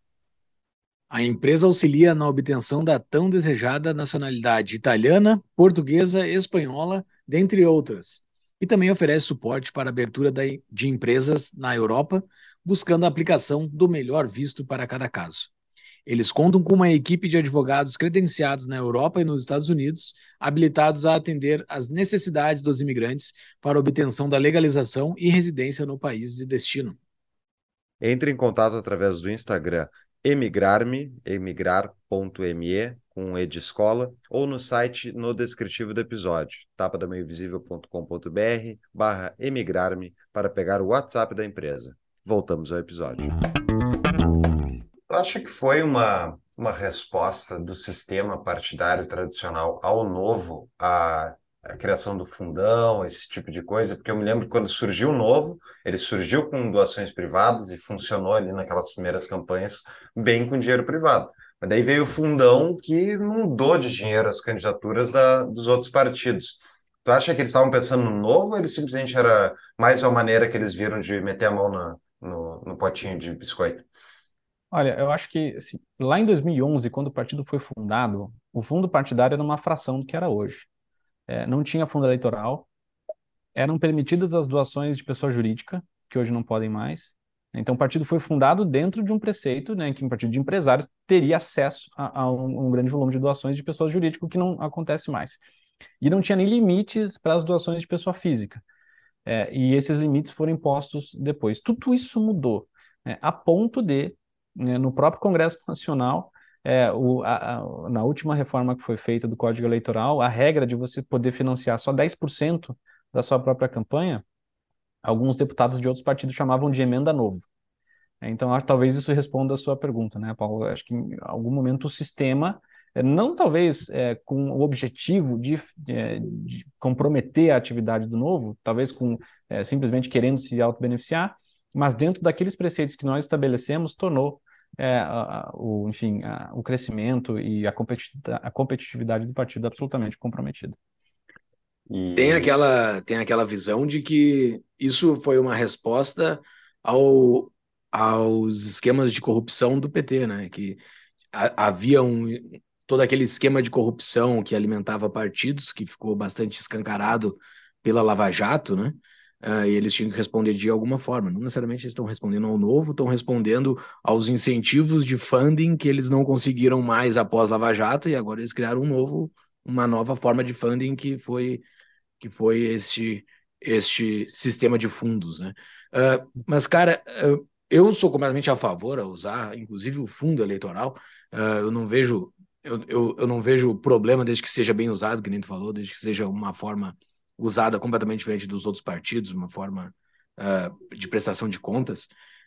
Existe alguma demanda interna do novo para utilizar, inclusive, o principal, porque vão utilizar somente o rendimento, né? Uh, o principal vai seguir lá parado até se achar uma forma de devolver que não vá para outros partidos, né? Uh, mas existe demandas internas para utilizar ele? Existe, existe. Há quem já defenda também é, o uso do fundo eleitoral. Eu acho que essas são discussões que vão vir naturalmente agora que a gente é, mudou um posicionamento, né? Voltamos atrás. Perdemos uma batalha é, e, e, voltamos atrás. A gente podia, de novo, é, é, a ética da convicção com a ética da responsabilidade do Weber, né? A gente podia se abraçar a, a uma convicção e morrer com ela, ou né, assumir que perdemos a batalha, reorganizar o exército para tentar voltar e, e, vencer a guerra. É, então, tem pessoas que já entendem que, ok, já rompemos uma barreira aqui, devemos usar tudo. Eu acho que é, precisamos acompanhar isso com um pouco mais de calma. O modelo que nós adotamos hoje é de um endowment, né? Então, nós não vamos usar o, o, o, o nominal, né? O que foi recebido, nós estamos usando os rendimentos. Isso pode, no longo prazo, se nós conseguirmos ir bem, inclusive nos é, tornar absolutamente autossustentáveis e talvez o partido com maior rendimento, com maior caixa no futuro. Hoje nós já somos, se não o maior partido com maior caixa, um dos maiores caixas é, é, do Brasil. Então, apesar Oficialmente. de Oficialmente. caixa 1, um, caixa 1. Um. Caixa 1 um lá, transparente, declarado na conta do fundo partidário. Mas, é, apesar de nós termos, então, apenas três deputados federais, o que nos caracterizaria como um partido pequeno, em termos financeiros e orçamentários, hoje nós já somos um partido médio, né, de capacidade instalada de recurso para fazer o partido performar, crescer. Então, é, Eu acho que essas discussões vão vir naturalmente, mas eu gostaria de ter um pouco mais de, de, de, de paciência, né, para ver para que caminho a gente vai, né, porque pode ser um modelo muito favorável no longo prazo se nós conseguirmos manter é, e, e fazer o fundo crescer, enfim, e tornar o partido ainda mais forte. Quais são as outras mudanças que foram feitas? Tiveram mais algumas? É, e daí, dentro desse, desse modelo de orçamento com o objetivo de crescer, o Novo é, fez, é, aprovou a profissionalização do partido, né, que seria pegar o que hoje boa parte do, do boa parte não, mais de 90% dos cargos do Novo são ocupados por voluntários, é, em sua imensa maioria dirigentes do partido, que tem o seu CPF ali junto à Justiça Eleitoral, é, e nós profissionalizarmos uma parte desse, desse corpo de dirigentes para que eles possam ter dedicação exclusiva para o partido. Né? E aí, obviamente, a partir do momento que você tem dedicação exclusiva, você vai trabalhar, você vai ter meta, você vai ter resultado, vai ter indicador que você vai precisar cumprir. Né? Algo que não é possível ser feito hoje ainda, porque nós não temos as condições é, nem, é, enfim, situação de conseguir cobrar uma pessoa que, enfim, trabalha o dia inteiro e deixa para fazer uma reunião ali à noite, depois do horário de trabalho. Então, é, é, quando a gente compara com os outros partidos, que têm seus dirigentes profissionalizados, que passam o dia inteiro ou fazendo reuniões, buscando, prospectando novas lideranças, é, nós não temos a menor chance de competir, né? não tínhamos. Agora, né, diante desse novo contexto, desse novo regramento, nós vamos poder ter, e eu tenho certeza que isso já vai dar resultado aí nos próximos meses. Uhum. Interessante. E o número de filiados, Eduardo? Uh, tu comentou que houve essa queda de 40 para 31 mil, mais ou menos. Eu imagino que essa queda se deu justamente no momento que o Amoedo subiu no palanque da CUT e companhia lá para pedir impeachment. Pelo menos a percepção que eu tive de críticas à minha volta era, era naquele momento ali. O novo está indo para a esquerda. Não, não fazia o menor sentido ver o, o novo pedindo impeachment do lado do PSOL. Embora o impeachment pudesse ser enfim, ter razões, é, é um julgamento político, é uma questão de percepção. E ele, é, as pessoas, eu vi as pessoas criticando o novo justamente, por, olha com quem tu está te aliando. Não interessa se é correto não interessa que tu, é, percepção política, tu está te aliando a tudo que é contrário que a gente acredita. Né? Uh, então a minha dúvida é, foi ali que houve baque? Como é que está acontecendo? Como é que está agora que vocês fizeram essa alteração, que eu sei que também deixou muita gente chateada? Houve mudança no número de filiados? Não, a, é, o, o, a época do impeachment, inclusive a data do impeachment, a foto do João, aquela coisa toda, realmente foi é, de longe o, o, mês em que nós tivemos o, o, maior número de desfiliações. Mas houve outros episódios. Mas uh, no contexto geral, a grande massa de desfiliações não são por essas razões. Ah, o, nós temos uma boa, um bom volume de desfiliações, por assim dizer, que vem lá de junho de 2019, porque o novo não foi para os seus municípios.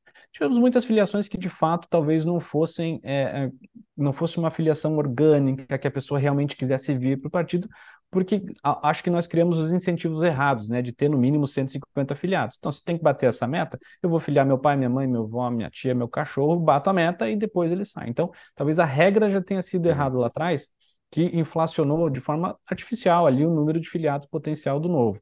É, e isso no dia seguinte começou a cair, por óbvio. Né. Agora, teve episódios, sim, ao longo de todo o caminho que, que de fato fizeram com que houvesse um, uma queda mais brusca de filiações pontuais. Agora, curiosamente, o anúncio de a gente passar a usar os rendimentos do fundo partidário não foi um desses. Inclusive, até na projeção do orçamento, estimava-se, no pior dos cenários, que Novo fosse, sei lá, perder 40% dos seus filiados. E até agora, uma semana aqui que estamos gravando o, o episódio do, desde o anúncio, nós não perdemos nem meio por cento uhum. de, desses filiados. Ou seja, o baque foi muito, mas muito menor do que algumas pessoas de fato é, imaginavam. Eu tinha uma certa percepção de que o, o BAC seria menor, porque, sim, conversa com todo mundo, ouço as lideranças da base, a gente monitora os grupos, entende que já estava uma coisa sedimentada, já, as pessoas uhum. já tinham se conformado que a gente já perdeu essa batalha, mas vamos tentar ganhar a guerra. Né? Mas, é, é, obviamente, que dependendo muito do núcleo onde o partido, da célula que o partido se criou e de quais prioridades foram estabelecidas ali, pode ser que tenha, é, em termos de municipais, por exemplo, Porto Alegre foi uma cidade que perdeu, infelizmente, bastante filiados, mas eu tenho certeza, assim, que ao longo do tempo, é, muitos vão acabar voltando, tá? porque uhum. nós instalamos uma comissão de governança que vai definir as regras de transparência, de como esse dinheiro vai ser dividido, de como esse dinheiro vai ser investido, vai ser gasto, que vai dar uma segurança para para que essa turma volte e, enfim, entenda que há outras prioridades, né? não só no momento, mas para o Brasil em si, é, e que talvez, e eu tinha uma reflexão própria minha, né, quando eu estava digerindo essa ideia de que não tinha, se olhava os números e não, não tinha muito o que fazer, ou a gente caminha para a inanição, para irrelevância, ou a gente cresce, é, eu numa reflexão pessoal, é, voltei lá atrás, assim, por que, que eu entrei para o novo? Né? Por que, que, como vocês lá atrás, eu fui coletar ficha é, de assinatura? Será que era para provar que era possível manter um partido sem recurso público? Ou será porque eu, que eu entendia que aquela era, eram, aquelas eram as ideias que queriam mudar o Brasil? Né? Que eu queria melhorar o meu país, que eu queria melhorar a política. E essa era, era a prioridade, né? no final das contas. Essa era a missão. Então, se a gente tem que mudar um posicionamento, ajustar para que o novo que é um partido necessário para o Brasil continue existindo, vamos mudar, não tem problema. Deixa eu fazer o advogado do diabo, então. Para o meu posicionamento seja o mesmo do teu. Vamos lá. Não é uma hipocrisia o novo utilizar recurso público enquanto ele defende a redução do Estado? Olha, seria então uma hipocrisia que os nossos próprios mandatários também recebessem salário, que eles pudessem contratar assessores e que todos os gastos públicos fossem reduzidos a, a, ao mínimo possível. Né? E não é exatamente isso que nós fazemos. É, de novo, é, eu acho que talvez o discurso lá atrás tenha criado é, um dogma ou tenha criado uma percepção errada daquilo que é de fato a gestão pública. E, de novo, né, nós vamos ter dentro do novo o libertário, vai ter o conservador, vai ter o liberal, que vão ter visões diferentes do tamanho do Estado, de visão de mundo e quais seriam de fato as funções que o Estado deveria ter. Mas o jogo está aí, é, as regras são essas, o modelo é esse. Como é que a gente faz para ir para o mesmo caminho e tentar melhorar a vida das pessoas né, dentro daquilo que nós entendemos como valores fundamentais. Né? Não é restringindo a liberdade, é aumentando a liberdade. Não é dificultando para o cara abrir uma empresa, é facilitando a vida desse cara para abrir uma empresa, melhorar o mercado, abrir o, o nosso comércio para o mundo. Então, são preceitos fundamentais nossos que só, a gente só vai conseguir mudar se chega lá. Então, não acho que seja uma hipocrisia. É, de fato, uma mudança de posicionamento. Nós defendemos isso durante muito tempo, né? Não só como é, princípio, de novo, porque eu acho que o princípio era o respeito ao dinheiro público, mas como uma tese de suposta governança. Olha, se o, o novo formal, então os filiados todos vão sair e o partido vai morrer. Isso faria sentido se todos os outros partidos fossem regidos pela mesma regra, o que não é o caso. Né? Quando você tem todos os seus concorrentes sendo subsidiados com montanhas e montanhas e montanhas de, de dinheiro, você criar uma regra quase que draconiana, em, em certo grau suicida para si mesmo, não faz tanto sentido. Então, tudo bem. Esse é o norte que nós vamos buscar e vamos usar a, a enfim, a estrutura e todas as armas que a gente puder para tentar mudar lá na frente. Cara, e o que, que é o lá na frente? Aonde que, que se quer chegar com isso? Quais são os números? Estamos num ano não eleitoral, 2023. Vocês têm metas para esse ano, metas para o ano que vem? Aonde? É, nós estamos agora no momento de, enfim, com o um orçamento é, em mãos, aquilo que a gente de fato foi aprovado para gastar, Estamos em consulta com os diretórios estaduais para fazer um mapeamento de ok, onde que são as cidades prioritárias, onde nós já temos liderança, onde nós já estamos montando chapa, onde nós temos uma estrutura mínima para investir e vencer, seja prefeituras ou seja vereadores. Esse é o primeiro momento para dali sim a gente conseguir estipular uma meta mínima. Quando a gente fala de, de, de Congresso Nacional, de Câmara, eu acho que tem um número mágico aí, pelo menos dentro do atual regimento da Câmara, que é 31 deputados. Ah, é, chegou-se a trabalhar com esse número lá atrás, mas diante de todas as dificuldades ficou muito difícil, né? Dado que éramos um voto de opinião sem base, não tinha como nós assim, trabalhar em cima disso. Agora, quando você constrói uma base é, e você tem lideranças com potencial eleitoral grande, a ponto de chegar num número muito próximo a esse, porque você pode trazer outros, outros é, enfim, uma, é, deputados para trabalhar junto, com 31 deputados é possível pedir votação nominal em, tanto no plenário quanto, no, quanto nas comissões. E votação nominal muda uma votação. Muda uma votação. E, em especial, nas votações que são de cunho corporativista, né, ou, enfim, que queiram blindar o combate à corrupção, e nós já conseguimos isso em algumas vezes. Então, tanto que PECs, muitas vezes uma PEC é, é mais fácil de barrar, é, até porque o voto é nominal. É, então, muitos não querem ter o desgaste é, absurdo de você votar contra algo que, enfim, a população deseja, a população almeja ou vice-versa. É, então, 31 deputados, e aqui não é nem 10% é, da Câmara, você consegue ter um poder regimental, se eles não mudarem o regimento, evidentemente. É, é isso que eu ia perguntar. Isso é regimento? É regimento é interno? É regimental, é regimental. É.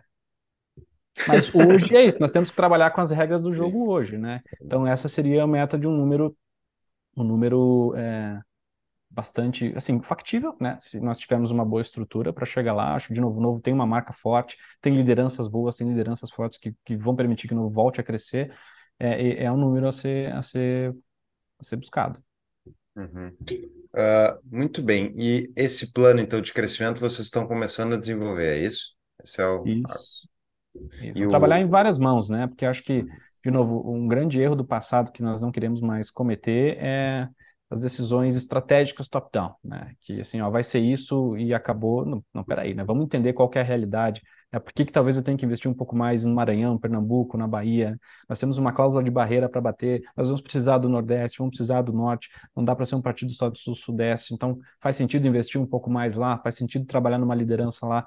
Então, tudo isso tem que ser sentado ouvindo todo mundo. Não dá para nós aqui, oito pessoas, um diretor nacional, é, decidir o, o que, que tem que ser feito no Brasil inteiro. É, é, isso que eu queria perguntar, assim, como é que é a estrutura de comando hoje? Quem é que manda no novo? Como é que funciona essa, esse relacionamento com as bases? Para entender, para o pessoal que é filiado conseguir entender como é que, como é que vocês tomam a decisão de fazer qualquer coisa. Não, perfeito. O, o, o órgão máximo do novo é a Convenção Nacional. Na Convenção Nacional participam os membros do Diretório Nacional, que hoje são oito pessoas, e os presidentes e vice-presidentes estaduais. Então, é um colégio aí de em torno de 36, 40 é, pessoas, que varia bastante, porque às vezes tem renúncia, muda, etc. Então, é, é um colégio mais reduzido, mas que são, é, estatutariamente, é o modelo que dá ao poder máximo aí da Convenção Nacional, que é o órgão é, deliberativo máximo do partido. Abaixo da Convenção Nacional, você tem o Diretório Nacional, do qual sou presidente, né, que é o presidente do partido, e outros sete, um vice-presidente e seis secretários. A, cada estado tem o seu diretório estadual que são cinco membros. E cada diretório municipal também tem, cada município ali que tem um novo, de fato, é, instalado, tem um diretório municipal que também são cinco membros, um presidente e quatro secretários. A estrutura de governança no novo é hoje. Estatutariamente, Paulo, o novo é, concentra muito poder no diretório nacional. Isso está errado. Isso também precisa ser mudado. Tá? Então, há, há, várias mudanças de governança que precisam ser endereçadas que demandam uma reforma estatutária, para que o novo seja mais democrático na escolha dos seus dirigentes é, e, e, que permita, de novo, até mesmo, quem sabe, a institu institucionalização de correntes internas, né, para que elas possam disputar, do ponto de vista ideológico, espaços de comando espaços de direção estratégica ou de posicionamento do próprio partido. Ah, isso ainda vai ser discutido, vai ser muito discutido, cada um tem uma ideia na cabeça até chegar num consenso né, que, que agrade a todos, até do ponto de vista de representatividade. Né? Poxa, é, você tem é, estados que às vezes tem 70 filiados no estado e tem dois votos numa convenção nacional, enquanto São Paulo, que tem 7, 8 mil filiados, também tem dois votos numa convenção nacional, um grande senado do, do partidário, né, e que às vezes não reflete de fato é, uma representatividade maior daquilo que os filiados daquela região é, demandam para aquele momento. É, então, é, acho que em termos de governança isso precisa ser é, é, restaurado, né, um, um partido mais democrático e um diretório com menos poder que atribua mais poder de decisão para as suas bases, né? E eu costumo dizer que o novo é uma franquia. É uma franquia. Nós temos uma marca que precisa ser preservada, mas não é um poder central lá que vai definir os caminhos. Nós precisamos de muitos empreendedores, né? Um diretório municipal empreendedor, um diretório estadual empreendedor, cada um com a sua franquia para levar a marca do novo para crescer e, e, e, fazer a mudança, fazer a diferença. Porque no fim do, no fim do dia, é, nós temos que eleger pessoas. O produto do novo são os mandatos. Né? Então não adianta também nós temos um partido só para ficar discutindo teorias, é, enfim, filosóficas. Tem que eleger pessoas, né? tem que botar o bonde na rua, conseguir voto, eleger pessoas e votar bem. É, então, é, e para isso precisa de braço, para isso precisa de gente, para isso nós precisamos estar no maior número de lugares possível. E eu preciso dar poder para essas pessoas, nós precisamos dar autonomia para que essas pessoas tomem as suas decisões, é, até mesmo em questões de comunicação, né? Às vezes o tom, a forma como você comunica no interior da Bahia é diferente do que eu vou falar no, no Leblon ou na Faria Lima.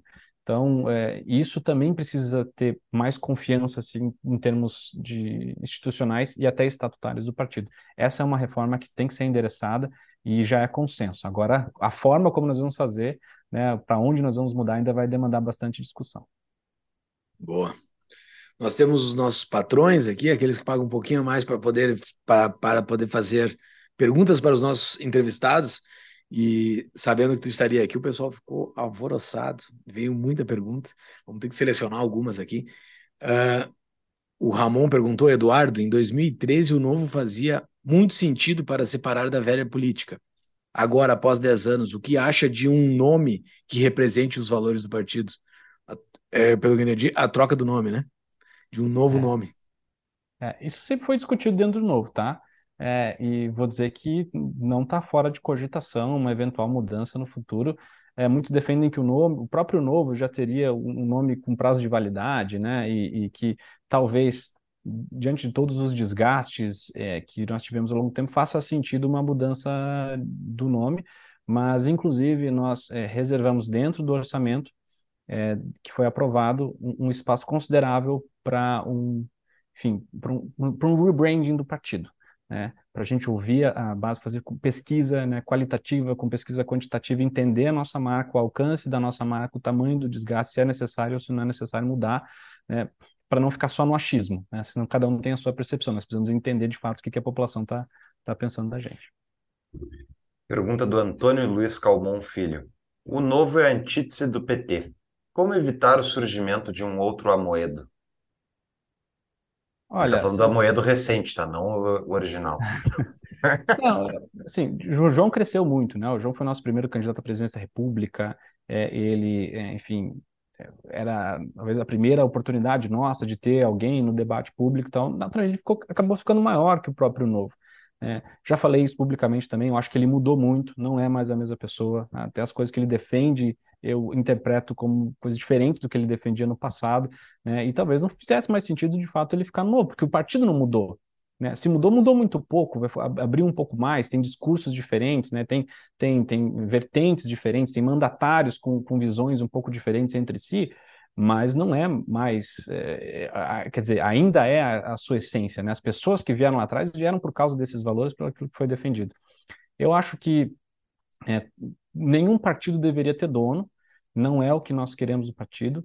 É, acho que a, não que o diretório nacional tenha que estar em cima de todo mundo, amassando todo mundo, e que vocês vão fazer o que o diretório nacional mandar. Não é isso. Mas eu acho que a instituição precisa estar acima, né, em termos de marca, em termos de, de, de, do que a gente defende. O partido tem que estar acima de qualquer outra pessoa. Né? E é, o, nós, enquanto instituição, conseguimos, de alguma maneira, dar essa sinalização né, a ponto de o partido ir para um lado e o João Moedo, que foi o nosso fundador, enfim, talvez a pessoa mais influente ao longo de muitos anos dentro do Novo, acabou indo para outro e saiu do Novo. Então, acho que nós vencemos, entre aspas, aqui, né, né para não ser mal interpretado, vencemos uma batalha que foi é, foi mais ou menos nesse sentido de ter alguém que quisesse direcionar na caneta ou no grito para onde o partido deveria ir. Então, passamos o primeiro teste. Eu acho que trazendo mais pessoas, crescendo, fazendo com que o partido possa crescer, tenha mais lideranças, esses poderes vão ficando cada vez mais difusos. Né? Você não fica concentrando tanto a imagem do partido numa pessoa só. Tem um lado bom e tem um lado ruim. O MDB é assim, né? O MDB assim assumiu isso para si. Não, aqui todo mundo pensa diferente mesmo e tal. É, então, eu acho que nós temos que ter lideranças que tenham vozes é, e alcances diferentes em regiões diferentes, para que, de novo, né, essa influência a, ou a, a voz do partido seja um pouco mais difusa, mas ter uma instituição como um partido que, que seria o diretório nacional, ou assim, as instâncias reguladoras do partido, que coloquem um limite, ó, daqui não pode passar. Entendeu? Não, isso nós não defendemos, sinto muito, né, acho que está na hora de você sair. Então, aí eu acredito que a gente consiga é, evitar que, enfim, outras pessoas cresçam para além do próprio partido. O João Horburn pergunta, Eduardo, Sempre tenho a impressão de que o novo parte atrasado para as eleições, sempre lançando completos desconhecidos. Algum plano para melhorar a atração e formação de candidatos? Não, sem sombra de dúvida, e, e é verdade, né? Nós sempre chegamos atrasados, porque, de novo, né? É, isso é, são sintomas de uma estrutura que nós optamos lá atrás. O principal sintoma disso é o voluntariado.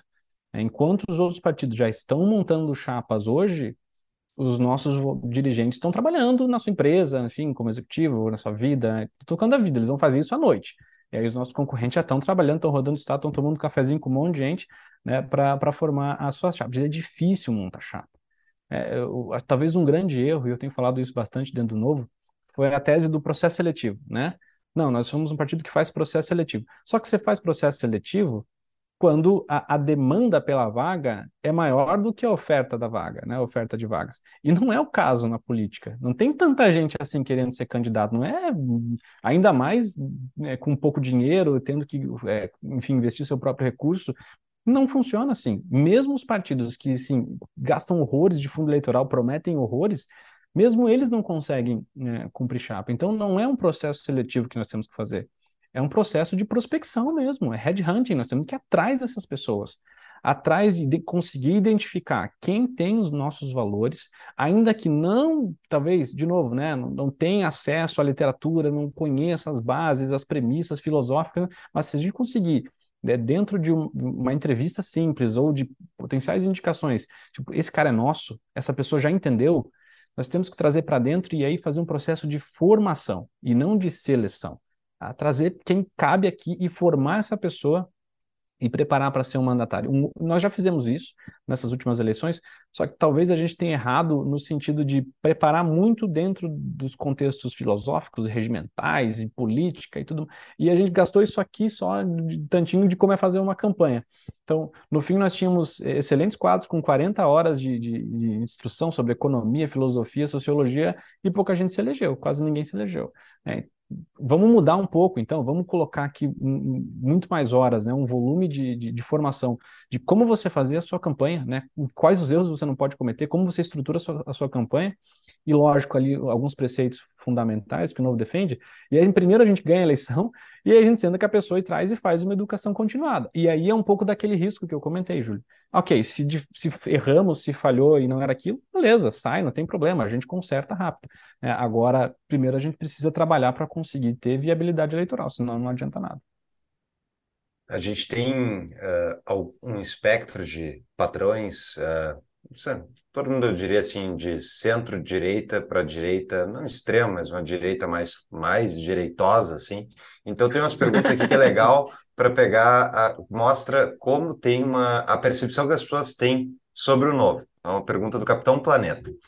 Eduardo, o novo seguirá pautas bem definidas e terá como prioridade a defesa da liberdade ou deixará mais uma vez se levar pela ideia utópica e socialista de um Estado eficiente, cair em narrativas de grupo de interesse da mídia, órgãos como ONU, OMS, Agenda 2030, que claramente são contra a liberdade e a prosperidade dos brasileiros? É, não, até eu lembro lá atrás, eh, a, nossa então vereadora Janaína Lima, né, acho que nos primeiros mandatos, teve uma votação em São Paulo que envolvia a Agenda 2030 da ONU. Eu lembro que tem um rebuliço gigantesco no partido por causa dessa votação. É, mas, de novo, é, eu acho que nós vamos aprendendo com o tempo a questão do discurso. É, eu não costumo falar, pelo menos no meu discurso, a respeito de gestão eficiente, porque eu tenho essa, é, eu tenho essa mesma trava que vocês têm uhum. em falar de gestão eficiente. Eu não consigo, né? Mas para alguns casos, em termos de comunicação, para a percepção das pessoas, como foi o caso de governo de Minas, funciona. É. Agora, a essência, todo mundo que está dentro do novo, todo mundo que está dentro da gestão, você fala com o Romeu Zema, com o Matheus Simões, as pessoas estão à frente do governo de Minas Gerais, todo o secretariado, todo mundo entende isso. Todo mundo sabe qual é o caminho, todo mundo sabe qual é a, a, a cartilha. E a cartilha é, é mais liberdade para o cidadão. Né? Onde que nós vamos cortar as amarras para que o cidadão consiga ter mais liberdade? Essa é a essência do novo, sempre foi, e é que eu defendo que seja a marca do partido. Uma pausa para um rápido anúncio. Gosta de pagar de conta de luz? Não, né? Então aproveite enquanto o Estado não aumenta a cobrança de impostos sobre o setor e instale painéis solares na sua residência ou empresa. Com o produto elaborado pela Sunning Energia Solar, o investimento, uma vez financiado, é pago com a própria economia que ele gera. A Sunning Energia Solar tem seis anos de atuação neste mercado e centenas de indústrias e comércios no seu portfólio, como L'Occitane, BRF e o de Aço. A Sunny Energia Solar tem como objetivo trazer com segurança e qualidade o investimento mais rentável em energia solar para seus clientes. Saiba mais em tapadamãoinvisível.com.br barra solar. Voltamos ao nosso episódio. Tem uma pergunta do Rafael Zanotto. Qual a possibilidade de usar mais cargos de assessores para usar no combate judicial, como a esquerda faz?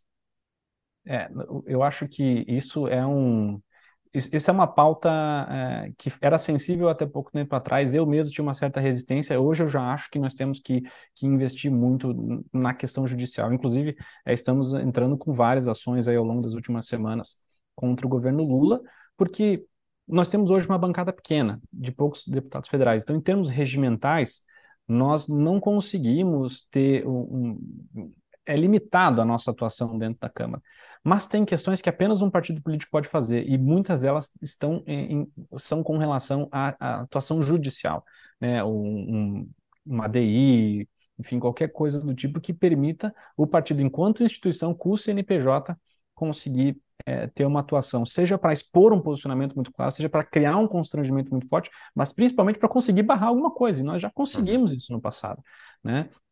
Conseguimos já no Rio de Janeiro, com questões pontuais municipais, conseguimos em Joinville, conseguimos em outras situações, é possível ser feito. Então, esse é um investimento que nós já fizemos, inclusive partidário, tá? nós aumentamos o nosso orçamento dentro desse, desse orçamento que foi aprovado, inclusive, para que nós pudéssemos investir para ter acesso a mais advogados, para que nós pudéssemos produzir mais ações e ter, não ativismo judicial no mau sentido, mas atuar dentro do judiciário também, porque quando nós formos governo, os nossos opositores certamente vão fazer a mesma coisa. Então não tem por que nós abrirmos mão de uma ferramenta enquanto isso. Eu não gosto de ativismo judicial, mas eu não gosto do Estado. Agora, existe a possibilidade, tem que jogar. Assim, eu, é, eu vejo muitas vezes, é, não só em libertários, todo mundo sofre disso, né? falasse do Nirvana. Então, assim, ah, como não deveria fazer ativismo judicial, porque né, ele é ruim, o Estado acaba, o judiciário acaba se metendo em prerrogativas legislativas. Na prática, tá o Randolfo Rodrigues todo dia entrando com uma ação no STF sendo ouvido lá pelaquela corte, né, para não falar outro termo. Então, assim, tem que jogar o jogo. É polit... é, o Estado não é uma loja, como diz o, o Jean Turco, as pessoas acham que é assim, não, vou votar no cara bonitinho. Não, o Estado é um monstro que devora pessoas, e tu tem que entender que é isso, e te portar de acordo. Pergunta do Arthur Weiler. Eduardo, acha que o Bolsonaro voltará em 2026 como candidato para repetir a dicotomia do debate público com o PT? Caso positivo, o que o novo fará de diferente para descolar desse cenário com a suposta candidatura do Zema para presidente? Olha, eu realmente espero que o Bolsonaro não seja candidato em 2026, porque ele já teve duas chances, né? É, falhou, no meu entendimento, como presidente, e falhou ainda mais como candidato em 2022. Acho que a gente tem que virar essa página é, quando se monitora as próprias redes sociais, ele já vê-se uma queda. É, eu percebo um, é, que a grande massa, pelo menos assim, e olha que eu sou de Santa Catarina, um estado que majoritariamente deu muitos votos para o Bolsonaro, e conversando aqui com, enfim, com empresários, com lideranças e tal, muitas pessoas já viraram essa página. Né? Não, nós precisamos de uma nova liderança. Se fala muito no Zema, evidentemente, pela forma como ele venceu as, a, última eleição, né, e tudo que fez, e a liderança que ele se tornou nacional, mas tem o Tarcísio, né, não se descarta o surgimento de uma outra liderança, embora eu ache difícil, né, porque não é o, o que o histórico tem mostrado, a gente foi para uma eleição em 2022 com quase nenhuma novidade, talvez a novidade tenha sido o Felipe, que nós apresentamos ali é, de, de última hora, e foi para um sacrifício, inclusive, que o partido precisava, é, agora, nós é, espero que ele não seja candidato. Espero que ele não seja candidato, porque, é, enfim, não é não é o já se mostrou, a gente vai ficar nesse ciclo para sempre. É, e, infelizmente, talvez seja o que o PT esteja promovendo. O PT realmente quer, quer manter essa dicotomia viva para tentar disfarçar o desastre que vai ser esse governo do Lula. Né? Agora nós precisamos ser firmes e manter é, uma, um posicionamento de que, olha, não, peraí, acabou esse ciclo, nós vamos precisar de novas lideranças. E a parte boa também que eu entendo, né, pessoalmente, que as eleições de 2022 foram o fim de um ciclo de presidenciáveis. É, Tomara. E, naturalmente, é por questão de idade, né? De, de, idade, de saúde. Uma hora o Lula vai morrer, entendeu? Não, morre, vai morrer. Nós precisamos de lideranças novas, né? Acho que isso é imprescindível. Então, é, tenho, são quatro anos, é muita coisa pode acontecer. Nós temos que fazer o nosso trabalho, o Tarcísio tem que fazer o trabalho dele em São Paulo, nós precisamos consolidar também é, bons resultados para que possa aí ser fiadores lá na frente de uma construção de, de um grupo, né? Não, não, é uma pessoa só. Acho que é outro dogma que nós vencemos no novo, a questão das coligações. Fizemos uma coligação em Minas que foi o que garantiu, inclusive, uma vitória em primeiro turno, que garante hoje uma governabilidade com dois blocos governistas dentro da Assembleia, né? Então, assim, há uma uma construção de maioria também para aprovar reformas importantes, como privatizações, regime de recuperação fiscal, tudo isso dentro da, é, o idealismo, vamos dizer assim, ficou lá atrás, mas os ideais se mantêm, né? Agora, dentro de uma perspectiva mais pragmática daquilo que é possível ser feito, para a gente conseguir dar um passo à frente. Né? E eu não acredito que a gente vai dar um passo à frente repetindo os mesmos erros e tentando apostar nas mesmas, nos mesmos candidatos que nos decepcionaram. Não tem chance do Zema pular, pular da barca, ir para um outro partido para ser candidato a presidente? Ele já se Olha, manifestou sobre isso, enfim. Ele já se manifestou várias vezes, ele não quer sair do novo. O Zema é uma das pessoas, assim, de todas as lideranças nacionais, assim, com quem eu convivi, é, tem algo é, em relação a ele que, assim, é indiscutível, que é a humildade. Ele é genuinamente aquela pessoa, ele é muito humilde, né? E ele realmente gosta do novo, ele quer ver o projeto dar certo. Ele foi convidado por todos os partidos para sair em 2022. Ele poderia ter sido muito mais fácil para ele, para montar uma coligação, ter muito mais dinheiro e tal, e ele não quis. Ele quis ficar no novo, porque ele acredita nas ideias, ele se sente confortável, que ele se sente bem e certamente vai ajudar a fazer o, o partido crescer.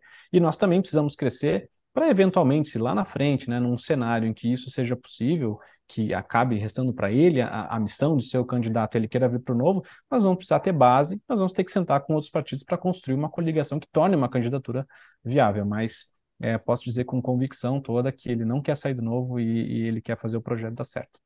Legal. Essa, essa questão da coligação ali no, no governo do estado, na reeleição dele, foi uma que deu bastante polêmica também, né? Ao abrir coligações e tal. O novo superou isso? Não tem mais ah, esse isso, medo? Isso está superado. Acho que também, de novo, foi um problema de narrativa, né? De se dizer que não faz sentido nos coligarmos com partidos políticos que pensam diferente do novo, que tem os mesmos valores eu acho que é justamente isso que faz sentido coligar, porque se houvesse partidos que pensam iguais ao novo, com os mesmos valores, o, o correto seria se fundir e não né, estarmos em uhum. partidos diferentes. A aliança pressupõe que, olha, nós temos aqui agendas diferentes, nós temos culturas diferentes, talvez práticas diferentes dentro do partido. Mas nesse momento, dentro de um contexto eleitoral, esse é o meu lado e eu quero ajudar esse lado a vencer. Né? Fizemos um, um, um é, enfim, temos um termo né, de, de, de, compromisso anterior, de quais são as pautas que o partido ia defender, qual que é a agenda que vai ser defendida, tanto na campanha quanto nos próximos quatro anos, esses partidos se comprometeram com isso, e, de novo, né, é, aí é da política. Você vai para uma guerra com pessoas que talvez você não concorde 100%, só que o adversário é, é, é o inimigo a ser batido, é muito pior, né? Então você precisa de uhum. aliados para isso. Essa história do, do herói que vai sozinho contra um contra todos, a, a gente funcionou uma vez, né? Quando a gente ganhou a eleição ali com o próprio Zema, né? Sim, sem tempo TV, sem absolutamente nada, cresceu de 5%, foi para 40% no primeiro turno. Então, é, é, mas isso é a exceção da exceção da exceção da exceção. A regra uhum. não é essa e a gente tem que trabalhar com a regra, porque senão a gente vai ficar sempre defendendo, dependendo de um milagre. O que, que esses partidos ganham se coligando com o Zema? Por que, que eles fizeram isso? Ah, acho que muitos, a imensa maioria, sem sombra de dúvida, é por uma questão de, de, de, de preceitos mesmo, de defender é, pelo menos parte daquilo que o governador defendia. É lógico, a, imagem do governador é, era muito valiosa para quem está perto, né? Assim, ó, o governador era muito bem avaliado dentro do, de Minas Gerais, né? A, a, prova disso é você conseguir puxar boa parte dos votos do Lula para si logo no primeiro turno. Então, é, estar perto do governador que vem de uma credibilidade é, e do qual você concorda, com quem você concorda com boa parte das pautas, eu acho que isso certamente é valioso para quem, quem quer estar perto. Tem uma outra situação também, né? Muitos desses é, deputados e partidos já estavam conosco numa base é, de assembleia, já votavam conosco, compravam as brigas que o governo precisava que, que fossem compradas. Então, quando você vai para uma eleição é, e você fala, ok, agora cada um por si, eu vou só com o meu partido, poxa, como é que você vai sentar com essas pessoas depois para conversar, né? E o compromisso que foi assumido, né? e o respeito e, e, a confiança que foi construída ao longo desse tempo fica de, de lado, deixa a pessoa, Deus dará, mesmo que eles querendo uh, lhe apoiar. Então, não fazia sentido do ponto de vista lógico. Ele se tornou uma liderança muito forte, né? Que conseguiu regimentar essas pessoas. Não faria sentido é, simplesmente descartar esse apoio é, por uma, uma regra que nem sequer existia, porque o Estatuto nunca proibiu a coligação. Né? Uhum. Uh, Cara, tu fala super bem, tu, te, tu pensa em ser candidato em algum momento do futuro? Não, não, não, não. não. Essa, a, a, a, minha, a minha missão é diferente. Eu acho que cada um de nós tem uma vocação, né? E eu acho que é, eu tive a oportunidade de construir toda a minha carreira do partido como dirigente. É, conheço todo mundo dentro do Novo, tenho uma ótima relação com todo mundo. E, e eu acho que a minha função é essa, né? Construir e tenho até como missão aí de legado tentar deixar um partido com uma governança maior, com uma transparência maior, com um estatuto melhor, né, para que os próximos possam vir e, e, e, enfim, continuar tocando aí a próxima geração. Mas a minha missão é essa, não, não levo jeito não para ser, ser candidato. Se alguém que está nos ouvindo aí e, acha que a gente é muito puxar saco do novo, assim, porque a gente está sempre puxando saco do novo, botem nos comentários aqui embaixo qual o outro partido para a gente entrevistar e ter esse nível de conversa que a gente teve aqui. É só me dizer qual o outro partido que a gente pode ter esse tipo de conversa, com metas, com botando o dedo na própria ferida, dizendo onde errou e tudo mais, buscando melhoria. Eu sou muito puxar saco de vocês, eu acho que é, é, é algo diferente dentro do, dentro do Brasil, assim, não, não tem nada nem parecido. Uh, eu desejo muito sucesso para a tua empreitada, para a empreitada de todo mundo que está envolvido no projeto e que cresça sempre em 2024, 2026, uh, que são anos que o Brasil vai precisar mais do novo do que o novo vai precisar do Brasil. uh, eu, não, eu concordo com o Júlio, enfim, a gente... Eu adoraria entrevistar o Valdemar Costa Neto.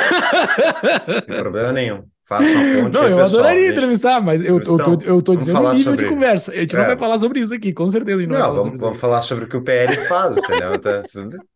Super pilho. Podem conseguir, tá? Então fica, fica o convite para os críticos, tá? Ah, e, Eduardo, enfim, muito legal, gostei do conteúdo. Tem, eu sou, tem esse viés também, a gente já tinha falado em outros episódios, coisas do tipo. Torço pelo melhor do partido. E a pergunta final é: onde é que o pessoal entra para se filiar? Quem quiser se filiar, Eduardo. Ah, Então já vou aproveitar e falar para vocês dois que eu acho que ainda não são filiados, né? Pelo que falaram. Sabe que Não. eu já, já pensei nisso inúmeras vezes, mas se eu assumir mais alguma coisa, eu, eu enlouqueço. E a outra dúvida é, eu também não sei se ficaria legal, porque realmente eu tenho curiosidade de a gente entrevistar pessoas que não são, ah, sabe, ligadas ao meio liberal. E daí, qual é a chance desses caras falarem conosco se são dois filiados do Novo, entendeu? Não, não Então- vejo problema nenhum. Eu já dei entrevista para jornalistas que são filiados a partidos políticos, não vi problema algum. Então já fica aqui o convite para vocês Beleza. Vou dar uma novo, pensada. né? Vou pensar. É tudo online, é novo.org.br barra filie, rapidinho, Boa. cinco minutinhos já está afiliado fazendo parte do novo, tá bom? Tá, show. Vai estar nas notas do episódio também. Eduardo, ah, dica de livro? Algo relacionado à entrevista, se quiser, ou qualquer outra dica, se tiver interesse. Olha, eu recentemente ouvi um podcast de vocês, é, que foi uma resenha do Otimista Racional, que eu gosto bastante, e, e eu vim aqui para dar uma sugestão de um livro parecido, talvez mais simples, para quem talvez tenha tanto tempo para se aprofundar numa leitura mais pesada, que é O Progresso, do Norberg, que eu gosto muito, né, que é, tem mais ou menos as mesmas bases e os mesmos preceitos, mas é um pouquinho talvez mais organizado, aqui fica a dica para quem quiser, para quem gosta de saber que o mundo está melhorando e não está piorando, como muita gente gosta de vender.